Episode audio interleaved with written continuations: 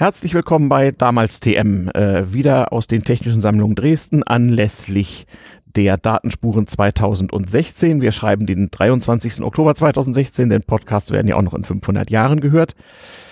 Und ich sitze hier mit Christian und Stefan. Hallo Christian. Hallo. Hallo Stefan. Hallo.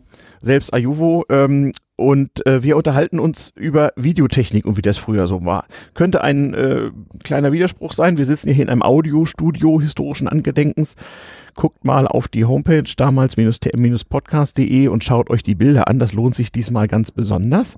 Aber Audio gehört ja auch zu Video dazu. Genau, ohne, ohne dem geht es sozusagen nicht. Einer von euch wadert hier ganz fürchterlich. Wer atmet hier schwer? Das ist wahrscheinlich ich. Okay, ja, da kann man dann nichts machen. Ne? Und okay. dein Headset ist gut. Wir kriegen das hin. Außerdem ist das ja hier ein Podcast und nicht das fürchterliche Radio, wo alles so fürchterlich gestaged und sonst wie ist.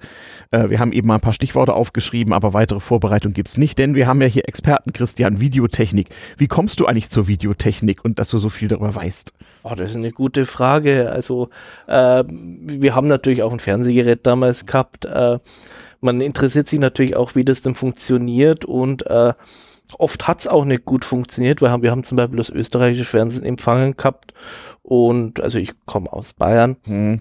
Und äh, das war halt das öfter mal total verrauscht und Bildstörungen und alles drum und dran. Mhm. Und dann, wenn man mal ein Fernsehen in die Hand bekommt, experimentiert man auch damit, äh, mhm. schaut, wie viele Sender man reinkriegt. Mhm. Und so ähm, war, glaube ich, auch ein Einstieg in die Elektrotechnik für mich. Das hat mich dann auch interessiert, auch als Kind. Mhm. Und ja, ja, genau. So fing das halt an. Fernsehtechnik. Ich kann mir auch noch dunkel erinnern, wie man mit großer Mühe versucht hat, was weiß ich, was hatte man? Erstes und zweites Programm West, erstes Programm Ost. DDR 2 kriegten wir nicht, weil da war die Frequenz zu hoch, sodass die Ausbreitung auch die paar Kilometer über die Grenze nicht schaffte. Und dann gab es noch so dritte Programme, so jedes Bundesland hatte seinen eigenen. Da hat man vielleicht, wenn man Glück hat, noch so zwei, drei bekommen und dann verrauschte und verschneite das Bild so. Aber da kommen wir ja noch zu.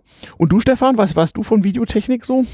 Ja, bei mir ist es eigentlich hauptsächlich Wikipedia-Wissen mhm. oder äh, was man eben so aus Fachliteratur kennt, mhm. weil ich interessiere mich halt schon lange Zeit für Elektrotechnik, Informationstechnik, mhm. habe dann auch Informations- und Kommunikationstechnik studiert, mhm. äh, später dann Intelligent Vehicles Communication and Sensing, Sensing als Master rangehangen. Mhm, hab mhm. vorher vor meinem Studium schon ein bisschen äh, gebastelt, aber so richtig mit äh, Videotechnik hatte ich kaum zu tun gehabt, eher nur so informativ aus der Literatur. Mhm, mh. Was ich, was wir auch hatten, also ich kannte das noch, wir hatten äh, so ein so ein Chromatfernseher damals mhm, und mhm. ja, das war alles noch ohne Fernbedienung. Also erster, äh, früher Farbfernseher sozusagen. Ja, genau. Mit französischem Seekam-System. Äh, nee, das war kein Seekam, das nee. war PAL. Ach, das war schon, ah ja. Ja, es gab ja keinen Seekam bei uns in Deutschland. Äh, doch, in der DDR gab es Seekam. Auch ja, mit Absicht, mit Absicht, so dass man das erstmal kompatibel machen musste. Ich glaube, da wurde kurz nach der Wende angeschafft, also das ah, deswegen. Dann, ja, ja, ja, ja, ja, genau, genau. Ich kann mich, Videotechnik, also äh, wo du sagst Fernseher, äh, ich kann mich erinnern an meinen Nennonkel Erich in Berlin-Siemensstadt, der war Mitentwickler des ersten Farbfernsehers und hatte auch deswegen 1967 oder wann das eingeführt wurde, als einer der wenigen einen solchen Farbfernseher in seiner Wohnung. Noch so Versuchsmodell noch mit äh, mechanischer Farbwahl. Das war also eigentlich im PAL-System alsbald abgeschafft, aber da konnte man noch so. Hm? Das ja. gab es allerdings auch im Westen. Das war der sogenannte Geschmacksregler. Ja, genau. Das haben, ja. sogar, also ich weiß, wir hatten 19 1987 einen digitalen Farbfernseher mit mhm. digitaler mhm. Verarbeitung. Mhm. Der hatte auch noch die, die Regler, um die Farbart ein bisschen einzustellen. Sowas hatte jedenfalls Onkel Erich auch in Berlin-Siemensstadt und das war natürlich die Hightech überhaupt, der Farbfernseher, wobei ja keineswegs alle Sendungen in Farbe waren erstmal. Aber wir schweifen ab. So also Video im eigentlichen Sinne, so dass man was aufnehmen kann, habe ich als Kind oder Jugendlicher erlebt, Anfang der 70er Jahre, so mit Sony Schwarz-Weiß-Rekordern, äh, die aussahen wie überdimensionale Tonbandgeräte. Und ich weiß, die Kameras damals, die waren so, dass wir als Kinder oder Jugendliche, so was ich, als 12, 13, 14-Jährige, wirklich unter deren Gewicht gelitten haben. Ich kann mir erinnern, ich bin durch die Fußgängerzone gelaufen und habe dann so in Drei- oder Vierer-Teams von Kindern sollten wir dann so Leute interviewen und die waren total perplex, dass plötzlich eine Kamera auf sie gerichtet war. Also wenn du 1973 als Kind, als Zwölfjähriger eine Kamera auf einen Erwachsenen gerichtet hat, dann fühlte der sich fast schon bedroht und gezwungen, jetzt bitte seriös zu antworten. So, es war also ganz unglaublich. naja. Es gibt da aus den 60er Jahren so ein kleines, äh, äh, kleine Geschichte. Da hat ein Hersteller von Videotechnik mal äh, auf einer Messe so eine Schaufensterpuppe gehabt und so die Kamera vorne dran gemacht. Mhm. Und irgendwann immer ist die Schaufensterpuppe abgebrochen unter dem Gewicht der Kamera. Mhm. Mhm. Tja, das kann ich mir gut vorstellen. Also ich weiß noch, dass ich irgendwann, es mir wirklich gereicht habe, dieses Ding zu tragen. Also diese, diese Videokamera, ich weiß nicht, wie viel Kilo sie gewogen hat, also gefühlt sehr viel. Ich hatte wirklich so, so einen Abdruck auf der rechten Schulter, weil man die so auf der Schulter tragen musste. Da war so ein, so ein Klemmgerät irgendwie, kann ich mich erinnern. Und das war also, war, war, war furchtbar. Aber naja, ähm, ja, wie fing das eigentlich alles an? Ähm, damals TM geht ja um alte Technik und wie sie uns heute noch beeinflusst. Und natürlich kann man immer irgendwann philosophisch bis sonst wann zurückgehen. Es gibt eine Vorläufersendung von damals TM zur Geschichte der virtuellen Realität mit Linda und Ralf aus der Seabase, ist ungefähr ein halbes Jahr alt. Da haben wir schon so ein bisschen äh, alte Technik so angeschaut und Vorläufer, so, so äh, äh, Diaramas und sowas und so Guckkästen, wo man so einen vollmechanischen Pseudo-Stereo-Effekt hatte. Aber wir haben uns äh, eben im Vorfeld darauf geeinigt, der Beginn der Videotechnik für uns ist sozusagen der Beginn elektronischer äh, Bildgebung, also ein elektronisch erzeugtes Bildsignal. Und das haben wir uns überlegt, kam wahrscheinlich parallel in mehreren Ländern, es war ja von Globalisierung keine Rede, alle technischen Neuerungen wurden oft parallel angefangen. In mehreren Ländern mit geringem Zeitversatz irgendwann im Laufe der 20er Jahre muss es dazu gekommen sein. Ne? Christian, kannst du ein bisschen erzählen, welche Entwicklungspfade es da gab? Genau, also so die allererste Idee war die sogenannte Nipkow-Scheibe. Mhm. Man hatte da im Prinzip runde Scheibe mhm. mit spiralförmig angelegten äh, Löchern. Mhm. Und wenn man da einen kleinen Ausschnitt betrachtet und die Scheibe dreht, geht immer quasi ein Loch von links nach rechts, mhm. dann eins wieder von links nach rechts, aber mhm. da das näher an der Mitte ist, mhm. ein Stück weiter unten. Und wenn man da 30 Löcher hat, dann kann man damit ein Bild erzeugen, beziehungsweise ein einen einzelnen Pixel mhm. quasi mhm. aus einem Bild rausnehmen. Mhm.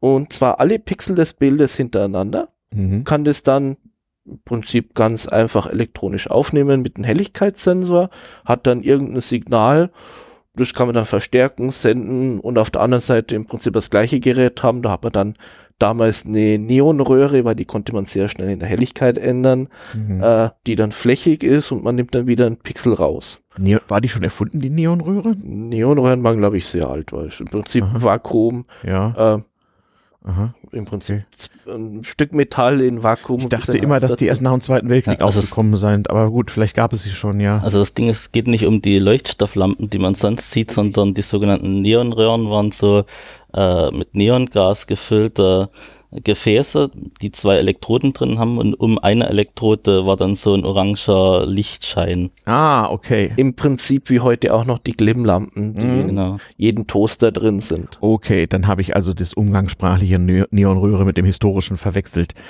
Also sowas brauchte man, um sozusagen ein ganz rudimentäres Bildsignal zu erzeugen. Äh, den Fernsehsender Paul Nipko gab es ja später auch. Es war also so ein deutscher Fernsehpionier und da hatte man ein sehr grobes Bild. Du hast schon erzählt, so die Zeilenbreite waren so 30 Pixel quasi, nicht? Genau, das war in der Anfangszeit vom äh, sogenannten mechanischen Fernsehen. Da ist natürlich das Problem, äh, man kann schon mehr Löcher auf die Scheibe drauf machen. Mhm. Für mehr Zeilen. Genau, aber dann müssen die Löcher natürlich auch kleiner sein. Mhm. Oder man macht die Scheibe größer da sich die halt nicht schnell drehen muss, fliegt die irgendwann mal auseinander. Mhm. Ähm, also ist relativ schwierig. Man hat das, glaube ich, bis ungefähr 120 bis 2 oder 200 Zeilen hochgekriegt mhm. mit wahnsinnigem Aufwand.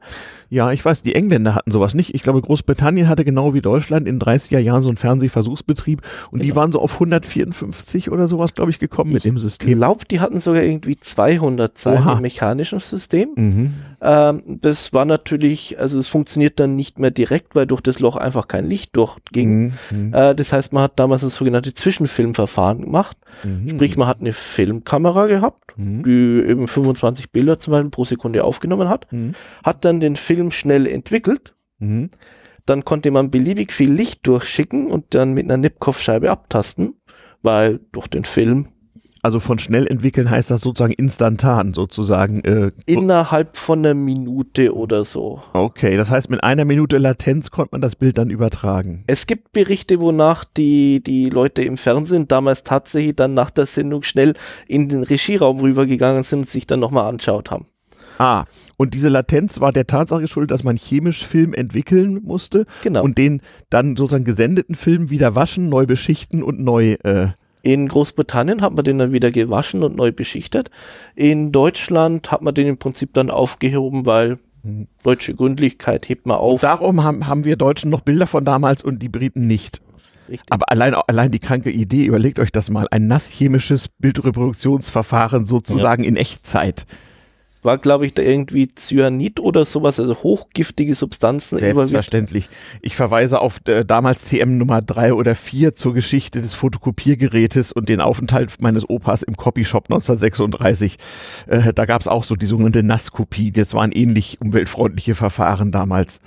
Aber das ging also. Von, so viel zum Thema, den Aufwand würde ja keiner treiben. Also nochmal, man hat beim Zwischenfilmverfahren analogen Film aufgenommen, diesen Film quasi instantan entwickelt und hat den dann mit enormer Leuchtkraft über eine sozusagen so eine Nipkow-Scheibe Genau. geschoben und dann hatte man ein Signal, was stark genug war, um übertragen zu werden mit der Röhrentechnik. Genau, weil die, man muss es ja irgendwie äh, ähm, detektieren können. Es gab dann noch ein anderes Verfahren, das war ähnlich unangenehm. Hm. Ähm, äh, da hat man im Prinzip mit einer Nipkow-Scheibe oder mit Spiegelsystemen Mhm. einen leuchtenden Punkt, der auch eben das Bild so zeilenweise Mhm. auf das Subjekt Mhm. projiziert. Aha, ein Scanner quasi. Genau, ein Ja, Scanner. Und ja. hat dann links und rechts und oben und unten äh, große lichtempfindliche Elemente, Mhm. im Prinzip Fotozellen, Mhm. und konnte dann im Prinzip dann so ein Porträtaufnahme machen. Das ging aber dann nur im abgedunkelten Studio. Immer, Natürlich, war absolut im Dunkeln.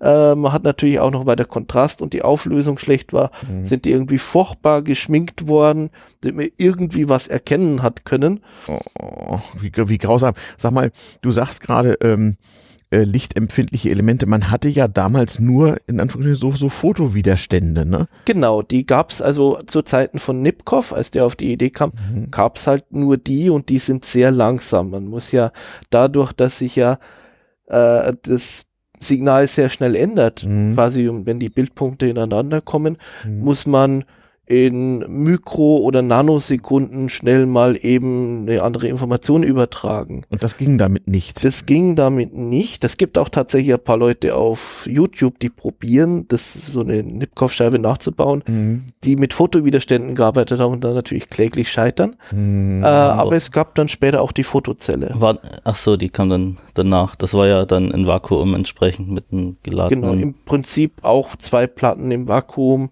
Für die Erklärung, warum das funktioniert, hat Albert Einstein einen Nobelpreis bekommen, ist der Oha. fotoelektrische Effekt. Okay. Einstein ist vielleicht, glaube ich, bekannt. Mhm, genau, genau. Also der hat nicht bloß äh, Theorie, sondern auch viel Praxis gemacht, genau. Wobei er dafür hatte die, das Gerät, also die, die Mhm. Fotozelle war schon praktisch bekannt, Mhm. aber keiner hat so genau gewusst, wie denn das versteht. Warum? Ja, Also ja, wie, wie das funktioniert. Während also der Fotowiderstand früher, den kannte man ja noch in den Fotoapparaten unserer Kindheit, so beim Belichtungsmesser, ne? Da war das, Genau. glaube ich, dasselbe Prinzip. Da- auf, auf Selenbasis oder was? Ich glaube, das war Selen. Ja, weil Ähm, die alterten, die Dinger, die gingen irgendwann nicht mehr. aber das war tatsächlich lange Zeit für so Mhm. Helligkeitsmessung. Ist heutzutage immer noch eine gute Möglichkeit, das zu machen. Mhm. Äh, ist auch in Dämmerungsschaltern verbaut worden. Also die, Mhm. die wird es noch eine Zeit lang geben. Ja, auf jeden Fall, auf jeden Fall. Dämmerungsschalter, stimmt, kann ich mich erinnern. Früher wurde die Straßenbeleuchtung durch Dämmerungsschalter reguliert. Aufgrund der in den 60er und 70er Jahren üblichen Luftverschmutzung mussten allerdings diese Dämmerungsschalter regelmäßig geputzt werden. Sonst brannte den ganzen Tag die Straßenbeleuchtung, weil die, weil der Fotowiderstand dachte, es sei, es sei Nacht. Hm. Äh, Also äh, voll, vollkommen lächerlich. Es konnte ja so vorkommen, dass man irgendwo in eine Stadt kam, wo plötzlich in einer Straße äh, Licht brannte und sonst nirgendwo. Das lag an diesen äh, durch den allgemeinen Smog und, und Kohle, Kohle, Staubschmutz und so verschmutzten äh, Sensoren sozusagen der damaligen Zeit. Krass. Ja, mit, mit der Technik haben sie halt tatsächlich versucht, was zu machen. Und Fernsehen übertragen, wobei Fernsehen war ja kein, kein allgemein verbreitetes Phänomen. Also ich weiß, in Deutschland kennt man den Versuchsbetrieb zu, zu Olympischen Spielen 1936. Ne? Genau, der war tatsächlich nicht mehr mit äh, Nipkow-Scheiben, sondern damals gab es schon spezielle Bildaufnahmeröhren. Äh, da gab es unterschiedliche Verfahren. Mhm. Die Idee ist immer, man hat irgendein Material, mhm. das quasi in so ein ganz feines Mosaik mhm. hat hm. Quasi, Pixel quasi. Hm. Quasi sind allerdings tatsächlich ein bisschen kleiner als die hm. Pixel hm. und auch unregelmäßig aufgrund hm. von Herstellungssachen. Hm. Aber da baut sich quasi eine Ladung auf, die man dann mit einem Elektronenstrahl zeilenmäß, äh, zeilenmäßig zeilenweise abbauen kann. Ah, ja, verstehe. Okay, du brauchst also irgendeine Chemikalie, die unter Lichteinfluss mit möglichst wenig Latenz versteht sich. In dem Fall kann es sogar tatsächlich relativ langsam sein, weil äh, jeder einzelne Bildpunkt muss ja nur seine Position, äh, seine Information übertragen. Und mhm. der einzelne Bildpunkt, der ändert sich vielleicht 10, 20 Mal pro Sekunde, wenn wirklich was Schnelles passiert. Mhm. Das heißt, man, wenn die träge sind, hat man ein leichtes Nachziehen. Mhm was man auch noch äh, bis aus den 80er Jahren kennt. Mhm. Aber das ist jetzt nicht so schlimm, man kriegt immerhin ein gutes Bild dann noch. Mhm. Ja, die Bilder sind ja auch schön, also die man so von damals hat, das war ganz okay. Und auch die erinnerungsmäßigen Berichte meiner Großeltern aus dem öffentlichen Fernsehraum, also privat besaß quasi niemand ein Fernseher, es war auch viel zu teuer, sondern man ging sozusagen in öffentliche Fernsehsäle, so wenn man so will. Also in Berlin waren die zur Olympiade an jeder Straßenecke, da wurden aber viele wieder abgebaut dann weil auch das deutsche Fernsehen, ich glaube, so mit Kriegsausbruch oder kurz danach eingestellt wurde aus Ressourcengründen. Ist auch mit dem britischen Fernsehen passiert, äh, relativ berühmt, während die einen Mickey Mouse Film gezeigt haben. Und dann wurde plötzlich schlagartig ausgemacht. Genau, die haben schlagartig ja. ausgemacht während dem Film. Und man sagt auch, dass die erste Sendung, die dann ausgestrahlt hat, genau dieser Mickey Mouse Film war, auch als Symbol, um zu sagen, jetzt ist der Krieg vorbei, jetzt geht's weiter. Mit dem Fernsehen. Mit, nicht bloß mit dem Fernsehen, sondern mit allen. Mhm. Weil es war ja in okay. Großbritannien natürlich auch ein Problem. Mhm. Äh, mhm. So ein Krieg ist nicht angenehm. Ja, ja.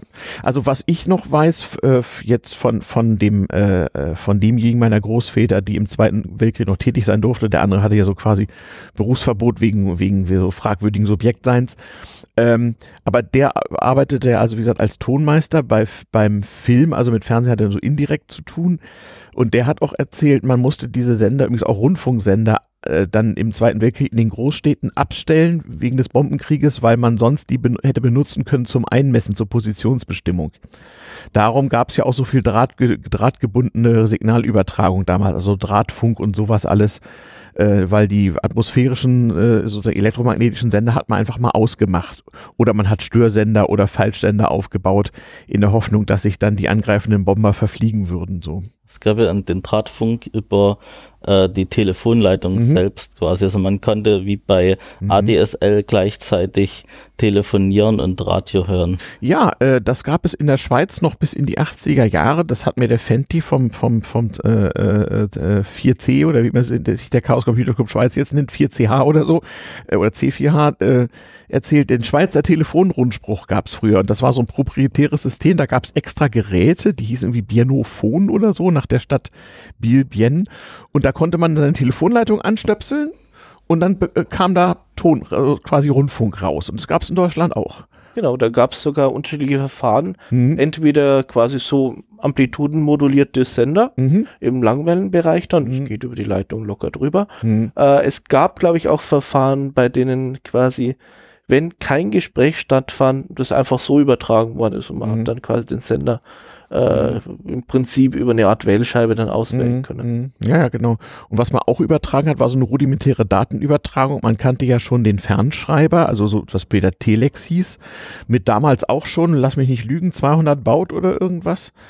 Also gab Am Anfang waren es, glaube ich. 75 fing es an und dann haben sie es verbessert. Genau, also es gab. Äh, ich dachte 56 baut, also irgendwie. Mhm. Nö, es sind, glaube ich, 77,5 äh, gebaut, traditionelle Fernschreiber. Mhm. Es gab dann später auch noch Systeme mit 150 mhm. und 300 Bits pro Sekunde. Ja, irgendwie sowas. Also da konnte man jedenfalls auch schon Daten übertragen und auch, auch so im, im Krieg war das übrigens auch wichtig. Also das weiß ich auch noch. Ich weiß nicht wozu, aber ich weiß, dass Opa so Zeuge wurde solcher fragwürdigen, seltsamen äh, Datenübermittlung. Also auch so über alles über dieselbe Leitung. Drahtfunk, mhm. Telefon und quasi auch digitale Nachrichtenübermittlung, wenn man so will, weil das ist ja so ein Fernschreibsignal. Das Fernschreiben war ja quasi schon äh, komprimiert. Also man hat da irgendwie 5 Bit je Zeichen mhm, und es gab Spezialzeichen zum Umschalten zwischen mhm. Großschreibung und Kleinschreibung, mhm. Ziffern. Ich merke schon, so. die damals TM-Folge zum Fernschreiber, die muss noch kommen. Ja. Da suche ich noch den passenden Gesprächspartner. Also ich hatte ihn schon gefunden auf dem Kongress, aber er hatte niemals Zeit. Ja. Aber das wird irgendwann auch noch kommen. Ja. Zurück zur Videotechnik. Ja genau, Videosignal über Telefonleitung übertragen. Hat man das mal probiert? Weil Übertragung ähm, muss ja ein Riesenproblem gewesen sein. Dann. Klar, also man hat äh, in, zum Beispiel in den USA oder auch in Deutschland auch, gab es äh, Bildtelefonie-Projekte. Das weiß ich, in 30er Jahren schon. Da gibt es auch einen Film, einen berühmten Film, wo ein Kriminalfilm gelö äh, gelöst wird über Bildtelefon. Weil es gab eine Versuchsleitung, Bildtelefonieleitung Berlin-München mit Röhrenverstärkerstation äh, in Göttingen. Genau, also da, das hat man im Prinzip machen können, war allerdings gigantische Bandbreite und war mhm. tatsächlich vermutlich handvermittelt, wenn überhaupt eine Vermittlung stattfand äh, und nicht einfach an jeder Leitung halt mhm. eine Station war. Mhm ähm, das wäre nicht wirtschaftlich im Betrieb gewesen, also nein, völlig utopisch. Mhm. Aber ist natürlich naheliegend, wenn man mhm. Fernsehen hat, dann geht mhm. es auch über ein Kabel. Mhm. Dann kann man auch telefonieren. Und man hatte ja schon die Vorläufer des Faxgerätes, also man konnte schon Standbilder über normale Telefonleitungen über, äh, übermitteln. Das ging von jedem größeren Großstadtpostamt, da stand so ein Gerät. Also das Faxgerät ist viel älter als man denkt, dafür gibt es auch eine Sendung bei damals TM. Und klar, da kann man auch entsprechend viele Bilder so kaskadenartig, wenn man genügend Bandbreite Bandbreite in der Leitung hat. Slow Scan Television nannte sich das ja dann. Mhm. Genau. Das war quasi nur wie eine Audiobandbreite. Man brauchte nur eine normale Telefonverbindung und konnte dann trotzdem äh, vielleicht ein Bild alle zwei Sekunden oder so übertragen. Das glaube ich, also da gab es unterschiedliche Modi, äh, typischerweise mit acht Sekunden, äh, weil das einfach das, die Bildröhren mit der längsten Nachleuchtdauer, die man so bekommen hat, haben mhm. ungefähr acht Sekunden Nachleuchtdauer gehabt. Das heißt, das Bild ist übertragen worden mhm. und dann am Schluss hat man es schnell noch anschauen können. Okay, verstehe. Gab da aber auch Verfahren, das das dann auf Papier gebracht hat. Hm. Wird, gibt's hypothetisch heute sogar noch, mhm. der Deutsche Wetterdienst schickt so sein Wetterfax. Ja, ich habe ich hab eine Podcast-Folge aufgenommen auf dem äh, historischen DDR-Fischereischiff MS Stubnitz, was heute als Kulturschiff in Hamburg liegt. Und da gibt's auf der, im Funkraum auf der Brücke ein sowjetisches, ja, wie soll man sagen, Wetter äh, Satellitenplotgerät äh, aus den 50er Jahren, was noch genau so funktioniert, wo also mit Hilfe einer Röhre auf entsprechend empfindliches Papier so Punkte gebracht werden und dann konnten die ihre Wetterkarten äh, da ablesen. Also äh, irrsinnig aufwendig und das alles drahtlos. Ne? Das, also hm. ich weiß nicht, wie die Bandbreite da war, es muss lausig gewesen sein. So. Es dauert, glaube ich, irgendwie eine Minute, bis so ein Bild übertragen ist. Ist aber ganz ordentlich. Ich habe selber sowas kürzlich mal dekodiert. Die Ausstrahlungen finden immer noch statt. Also. Ach, war das da so ein Vektorblattgerät? Also, denn, denn Slow Scan nee. Television war ja Punkt für Punkt. Genau, aber das, mhm. das war im Prinzip Punkt für Punkt. Äh, man hat äh, im Prinzip dann nur Schwarz und Weiß übertragen. Genau. Äh, FSK moduliert, sprich Weiß war ein Ton in einer Höhe, mhm. Schwarz ein Ton in einer anderen Höhe. Mhm. Und äh, man hat es dann eben so nacheinander Bildpunkt für mhm. Bildpunkt mhm. und Zeile für mhm. Zeile übertragen. Ja. Und der, der Drucker hat es dann gleichzeitig Also das Gerät, was ich da gesehen habe, war nicht mehr funktionsfähig, aber man konnte so von außen erahnen, wie es vermutlich funktioniert. Deswegen kann ich nur spekulieren. Aber das sah mir so aus, dass das ja fast so wie so ein Thermopapier-Faxgerät so, also es war halt sehr vergibt und brüchig so, ähm, aber es muss irgendein ein empfindliches, also chemisches Verfahren gewesen sein, wo man. Ich glaube, die haben irgendwie, das war chemisches Papier mhm, irgendwie ja, beschichtet ja, ja. und da ist dann ein Funken entstanden. Mhm. Immer an einer Stelle, wo es eben geschwärzt werden sollte. Mhm. Der Funken hat es dann geschwärzt. Ah ja. Das hieß ja, glaube ich, auch gar nicht Fax am Anfang, sondern Hellschreiben oder so ähnlich. Genau. Hellschreiber ist dann noch eine Variante, mhm. wo man quasi, weil so, wenn man äh, äh, Telegrafie normal macht und da ist quasi ein Bitfehler drin, dann ist ein falsches Zeichen da. Mhm. Was natürlich, wenn aus einem I ein U wird, mhm. wird aus im irgendwas um irgendwas. Ja. Mhm. Nicht so äh, deswegen hat man sich, Fehlerkorrektur gab es damals noch nicht, hat man sich einfach überlegt, überträgt man doch die Buchstaben als Zeichen, also quasi als, als Bild. Mhm. Das äh, tastet man dann ab, ähnlich wie beim Fernsehen. Äh, und da gab es eben quasi, wenn dann eben kurze Störung drin ist, dann ist halt das Zeichen ein bisschen kaputt, aber man kann es noch lesen. Mhm. Man hat sich da auch was überlegt und das ist vielleicht ein bisschen ein Vorgriff auf die, in Anführungszeichen, moderne Videospeicherung. Mhm. Äh, man hat sich überlegt, wie man denn jetzt äh, über äh, überseeische Verbindung solche äh, Fernschreiben machen können. Da gibt es mhm. das Problem, dass manchmal die Verbindung für mehrere Sekunden fast weg ist oder ganz weg ist. Mhm.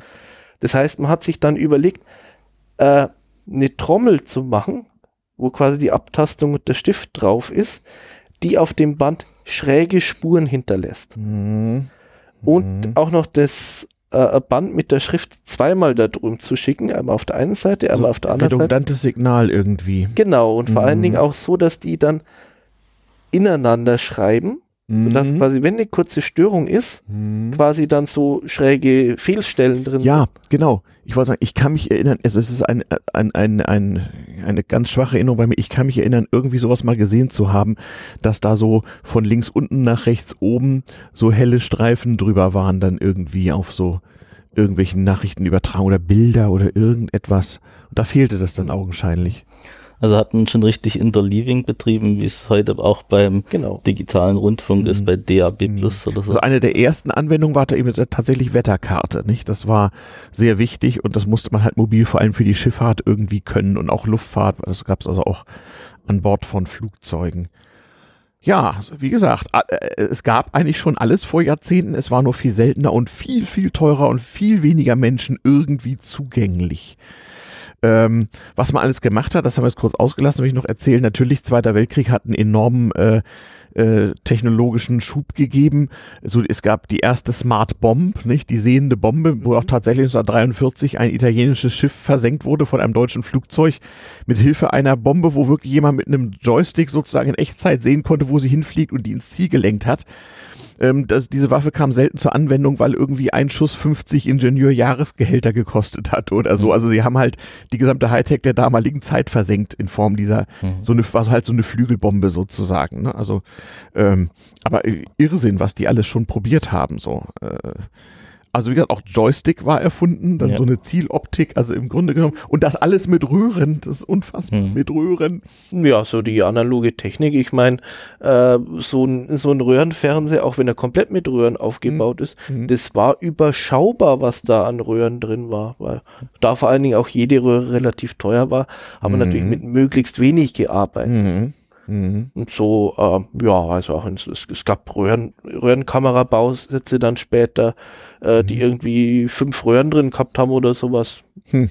Und das funktioniert. Das hat dann Bild geliefert. Hm.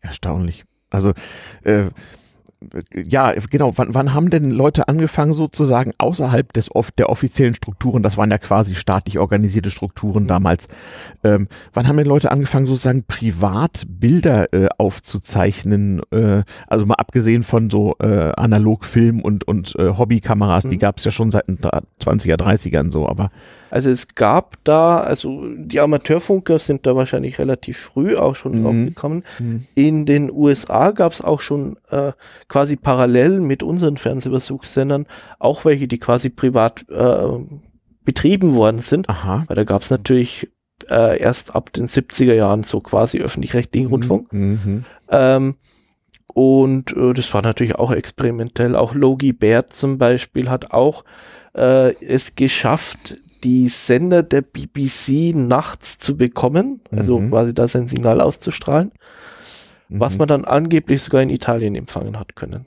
Oh, solche Reichweiten, das ist unglaublich, was für Frequenzen waren denn das? Ich glaube, das war damals im Mittelwellenbereich. Ja, okay, dann ist es verständlich, weil das, was später so als Fernseher verbaut wurde, so VHF und UHF, das waren dann ja sowas, war das 400 Megahertz oder sowas, war VHF? Äh, VHF. 470 war ja auch. Mhm. Nö, VHF, äh, es gibt zwei VHF-Bänder mhm. in Deutschland, mhm. äh, beziehungsweise in Zentraleuropa. Mhm. Äh, Band 1, das glaube ich irgendwie so 48 bis 60 Megahertz ist. Mhm.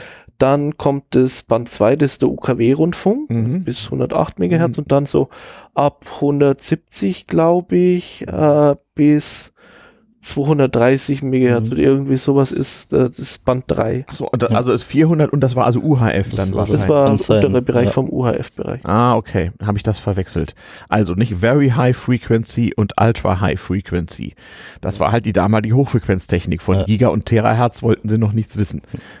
Ja gut, man muss natürlich auch bedenken, es muss ja eventuell durch ein Gebäude durch. Mhm, genau. Äh, es muss ja, ich meine, man kann natürlich Fernsehen mit 10 Gigahertz betreiben, ist Satellitenfernsehen, Mhm. aber wenn ich da meine Hand vor die LMB halte, dann habe ich nichts mehr. Mhm. Also das gab es dann auch als Richtfunksystem, wirklich wie äh, mit Satellit oder auch ohne Satellit wurden halt die Schüsseln aufeinander gehalten. Mhm. War sogar äh, lange Zeit so, dass äh, Richtfunkstrecken potenziell Satellitenstrecken gestört haben, äh, weil die im gleichen Frequenzbereich gearbeitet haben. Mhm. Mhm. Mhm. Wahnsinn. Wahnsinn, was die Leute alles gemacht haben und welche Anstrengungen sie unternommen haben, genommen haben, um so ein paar bewegte Bilder zu Hause zu haben. Klar, so, so ohne Internet war natürlich Reizüberflutung nicht möglich. Ne? Man hatte Bücher, man hatte Radio, man hatte so seinen Fernseher und wenn der Fernseher nicht funktionierte, dann war man äh, wesentlicher Sinneseindrücke beraubt irgendwie. Da gab es ja richtig so Satire-Sendungen drüber, was so passiert, wenn das Fernsehen ausfällt. So. Ich lasse mir doch nicht von einem kaputten Fernseher vorschreiben, wo ich hinschaue. Ja, Hat Loriot mal getextet. Ja, ja, ja, ja, ja, ja, ver ja, verrückt. Aber klar, auch bei der geringen Auswahl, nicht? Der normale Deutsche hatte so zu Zeiten meiner Kindheit so zwei bis vier Programme zur Auswahl. Ähm, da war es tatsächlich so, dass man morgens auf dem Schulhof wusste, was die anderen so gesehen hatte. Das war Gesprächsthema. Also es war im Grunde genommen eine relativ einheitliche Medienbeschallung so der gesamten Bevölkerung, die, wo man auch wissen konnte oder hoffen konnte, dass Großteil der Bevölkerung das gesehen haben. Und dadurch war das ja auch so eine Art Wahrheitsmonopol, nicht? Wie am Anfang des Internets und nach, das habe ich im Internet gelesen, das muss ja stimmen oder so. Ähm, war eben auch so, was im Fernsehen kommt, das Fernsehen lügt nicht, ne? So, das war ja später dann auch so ein Satire-Thema. So. Also, da ging es dann ja auch so, und ich weiß noch, man hat uns dann im Kunstunterricht in der Schule versucht zu sensibilisieren gegenüber Propagandabildern und so. Da mussten wir irgendwelche Nazi-Propagandafilme gucken und dann irgendwelche aufgezeichneten Fernsehsendungen aus der DDR und der Sowjetunion. Da haben unsere Kunstlehrer versucht, uns so, so zu impfen gegen Ma- Bildmanipulationen und sowas. Also das war ein großes, großes Thema. Und heute haben wir eigentlich das umgekehrte Problem. Ne? Heute haben wir gesellschaftliche Probleme dadurch, dass es das nicht mehr gibt und das immer mehr zerfällt und jeder so in seiner eigenen Medienblase leben kann. Und äh, ja, wenn in der eigenen Medienblase halt, was weiß ich, was äh, Scamtrails wirklich gibt, dann gibt es sie halt. Ne? Dann wird es natürlich mit der Zeit immer schwieriger. Bin ich ja mal gespannt. Ja, Videotechnik für, für jedermann. Ähm, du hast mir vorhin irgendwie noch im Vorgespräch erzählt, irgendwann haben deutsche Consumer Electronic Firmen angefangen, die ersten Videokameras äh, zu machen. Wann waren das, weißt du? Genau, also so äh, bei Videokameras ganz konkret weiß ich es jetzt nicht, aber so der erste Rekorder, der quasi auch so ein bisschen beworben worden ist als Heimrekorder, wobei es natürlich, ich meine, das hat wahrscheinlich mehrere Jahresgehälter kostet, war von Löwe der Optacord. Das war so das erste Gerät, das man quasi wie ein moderner Videorekorder war. Hat auch natürlich mit Bandspulen gearbeitet, mit einem sehr breiten 2 Zoll Band, ungefähr 5 Zentimeter. Äh, aber von der Technik her schon ganz ähnlich wie moderne Videorekorder. Man hat also äh, ähnlich wie vorher beim, oder im Prinzip fast identisch wie vorher bei dem äh, Telegrafiesystem für über, äh, also Überseetelegrafie, hatte man so eine Trommel, die schräge Spuren auf das Band macht. Das heißt, die Trommel dreht sich und das Band geht an der Trommel vorbei, Mhm. äh, umschließt die Trommel sogar bei dem System und geht dann quasi über Capstan, Audioköpfe und das ganze Zeug äh, zu den Spulen. Hm. Und das hat, war auch schon so, dass quasi eine Umdrehung der Trommel ein Bild aufgezeichnet hat. Das heißt, es war damals schon möglich, Standbilder zu machen und solche Sachen. Mhm, Okay. Und war halt auch dadurch, dass das im Prinzip das Band überall anliegt, war es relativ mechanisch stabil. Äh, man hat relativ wenig falsch machen können. Kann immer was falsch machen, aber im Prinzip war das dann schon so äh, Gerät, dass man jemanden, der jetzt nicht sich vorher irgendwie äh, einen Monat damit auseinandergesetzt hat, einfach hinstellt, Bedienungsanleitung gibt und er kann das mhm. Ding bedienen. Mhm. Weil war, war das tragbar im Sinne von äh, mit Training kann man es anheben oder? Das war quasi so ein äh, Pultgerät. Mhm. Das heißt, man hatte da so ein das eigentliche Laufwerk war quasi so auf Tischhöhe. Mhm. Drunter war die Elektronik. Mhm. Oben drüber war dann noch ein Monitor, mhm. so wie es auch äh, tatsächlich bis in die 80er Jahre noch bei professionellen Videorekorder eine mhm. Bauform war. Mhm. Und äh, ja, ich, ich, weiß nicht, ob unten Rollen dran waren, ich vermute schon. War natürlich also äh, tragbar überhaupt nicht. Äh, da konnte man sich davor setzen und sich dann aufnehmen selbst so oder? Mm, ja, man konnte halt eine Fernsehsendung aufnehmen. Ah ja. Hm. So Fernsehkameras ist dann nochmal ein anderer hm. Punkt. Hm. Das kam so richtig so Videofilmen erst in den 70er Jahren auf. Hm. Aber das Geniale daran, warum das überhaupt äh, besser war als was es vorher gab, warum es auch tatsächlich ein hm. Schritt vorher war, war eben die Schreckspuraufzeichnung. Mhm. Vorher hat man probiert, Spuren quer zum Band aufzeichnen. Hm. Sprich, man hat, wenn man sich das Band vorstellt, hm. wenn jetzt das äh, horizontal vor einen äh, läuft, hm. hat man quasi eine Trommel gehabt, die liegt hm. mit der Achse parallel zum Band. Mhm. Auf dieser Trommel waren dann vier Köpfe. Mhm. Das Band liegt an der Stelle an, muss dafür gebogen werden. Mhm also mit Druckluft gemacht hat und das muss natürlich dann genau angepasst oh sein. Oh mein Gott. Das, damit hat man, das waren die ersten brauchbaren Videorekorder. Mhm. Die waren bis in die 80er Jahre noch im Einsatz. Quadruplex hieß das Band oder 2 Zoll, hat auch ein 2 Zoll äh, ähm, äh, Band benutzt. Mhm. Aber ähm, hat damals per quasi perfekte Bilder aufgezeichnet. Ähm, man hat allerdings wirklich die Dinger täglich warten müssen. Die haben mhm. Druckluft gebraucht, mhm. selbstverständlich. Mhm. Äh, die haben dann irgendwann mal, da die ersten Geräte aus den USA da kamen, das war amerikanische Erfindung, äh, die haben Kugellager nicht so gut hinbekommen. Das heißt, die haben irgendwann mal die Achse, auf der die Trommel mit mhm. den Köpfen läuft, äh, quasi dann Luft gelagert, mhm. weil das einfach mhm. Luftlagerung ist eine mhm. fast reibungsfreie Sache, mhm. läuft sehr äh, bequem und man hat eh Druckluft in dem mhm. Gerät. Genau. Oh Gott. Oh Gott, oh Gott, oh Gott, da kann man sich etwa vorstellen, äh, was das gekostet haben muss. Ähm, die deutschen Geräte, die es da gab, äh, ich habe da mal einen Preis gehört, ich glaube aus den 60er Jahren, der hm. Hochzeit von hm. denen, hm. Äh, ich glaube 60.000 D-Mark. Ja, das war also mit anderen Worten vier große Mercedes-Limousinen. Und wurde da die Druckluft in dem Gerät selbst erzeugt oder musste dann noch ein externes Gerät? Das hängt vom konkreten Gerät ab, hm. äh, weil natürlich so ein Kompressor macht Lärm. Den hm. möchte man nicht unbedingt im Gerät drin haben, aber wenn hm. der gut gedämmt ist, ist es egal. Hm. Ähm, das mhm. heißt, ähm, das war dann in der Regel äh, woanders oder eingebaut. Gab beide Varianten. Das heißt natürlich auch, die Druckluft musste ölfrei sein. Das heißt, das musste spezielle Drucklufttechnik her, die dann auch noch ein bisschen teurer war. Mhm. Und auch ja, das hatte man aus der Medizintechnik, mhm. konnte man wahrscheinlich übernehmen. Ja.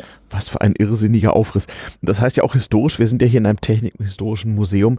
Selbst wenn, also es werden wahrscheinlich ein paar Geräte erhalten sein, aber die können unmöglich noch funktionsfähig mhm. sein, weil die. Doch, doch, doch. Ist das nicht ein enormer Wartungsaufwand? Die gehen noch? Äh, die gehen noch. Das ist tatsächlich so. Es gibt Geräte, die so ziemlich die ersten Geräte sind dann irgendwann in den 80er Jahren äh, im Prinzip äh, eingemottet worden irgendwann. Die haben aber bis dahin noch funktioniert. Hm. Äh, was ein bisschen Problem ist, sind die Köpfe.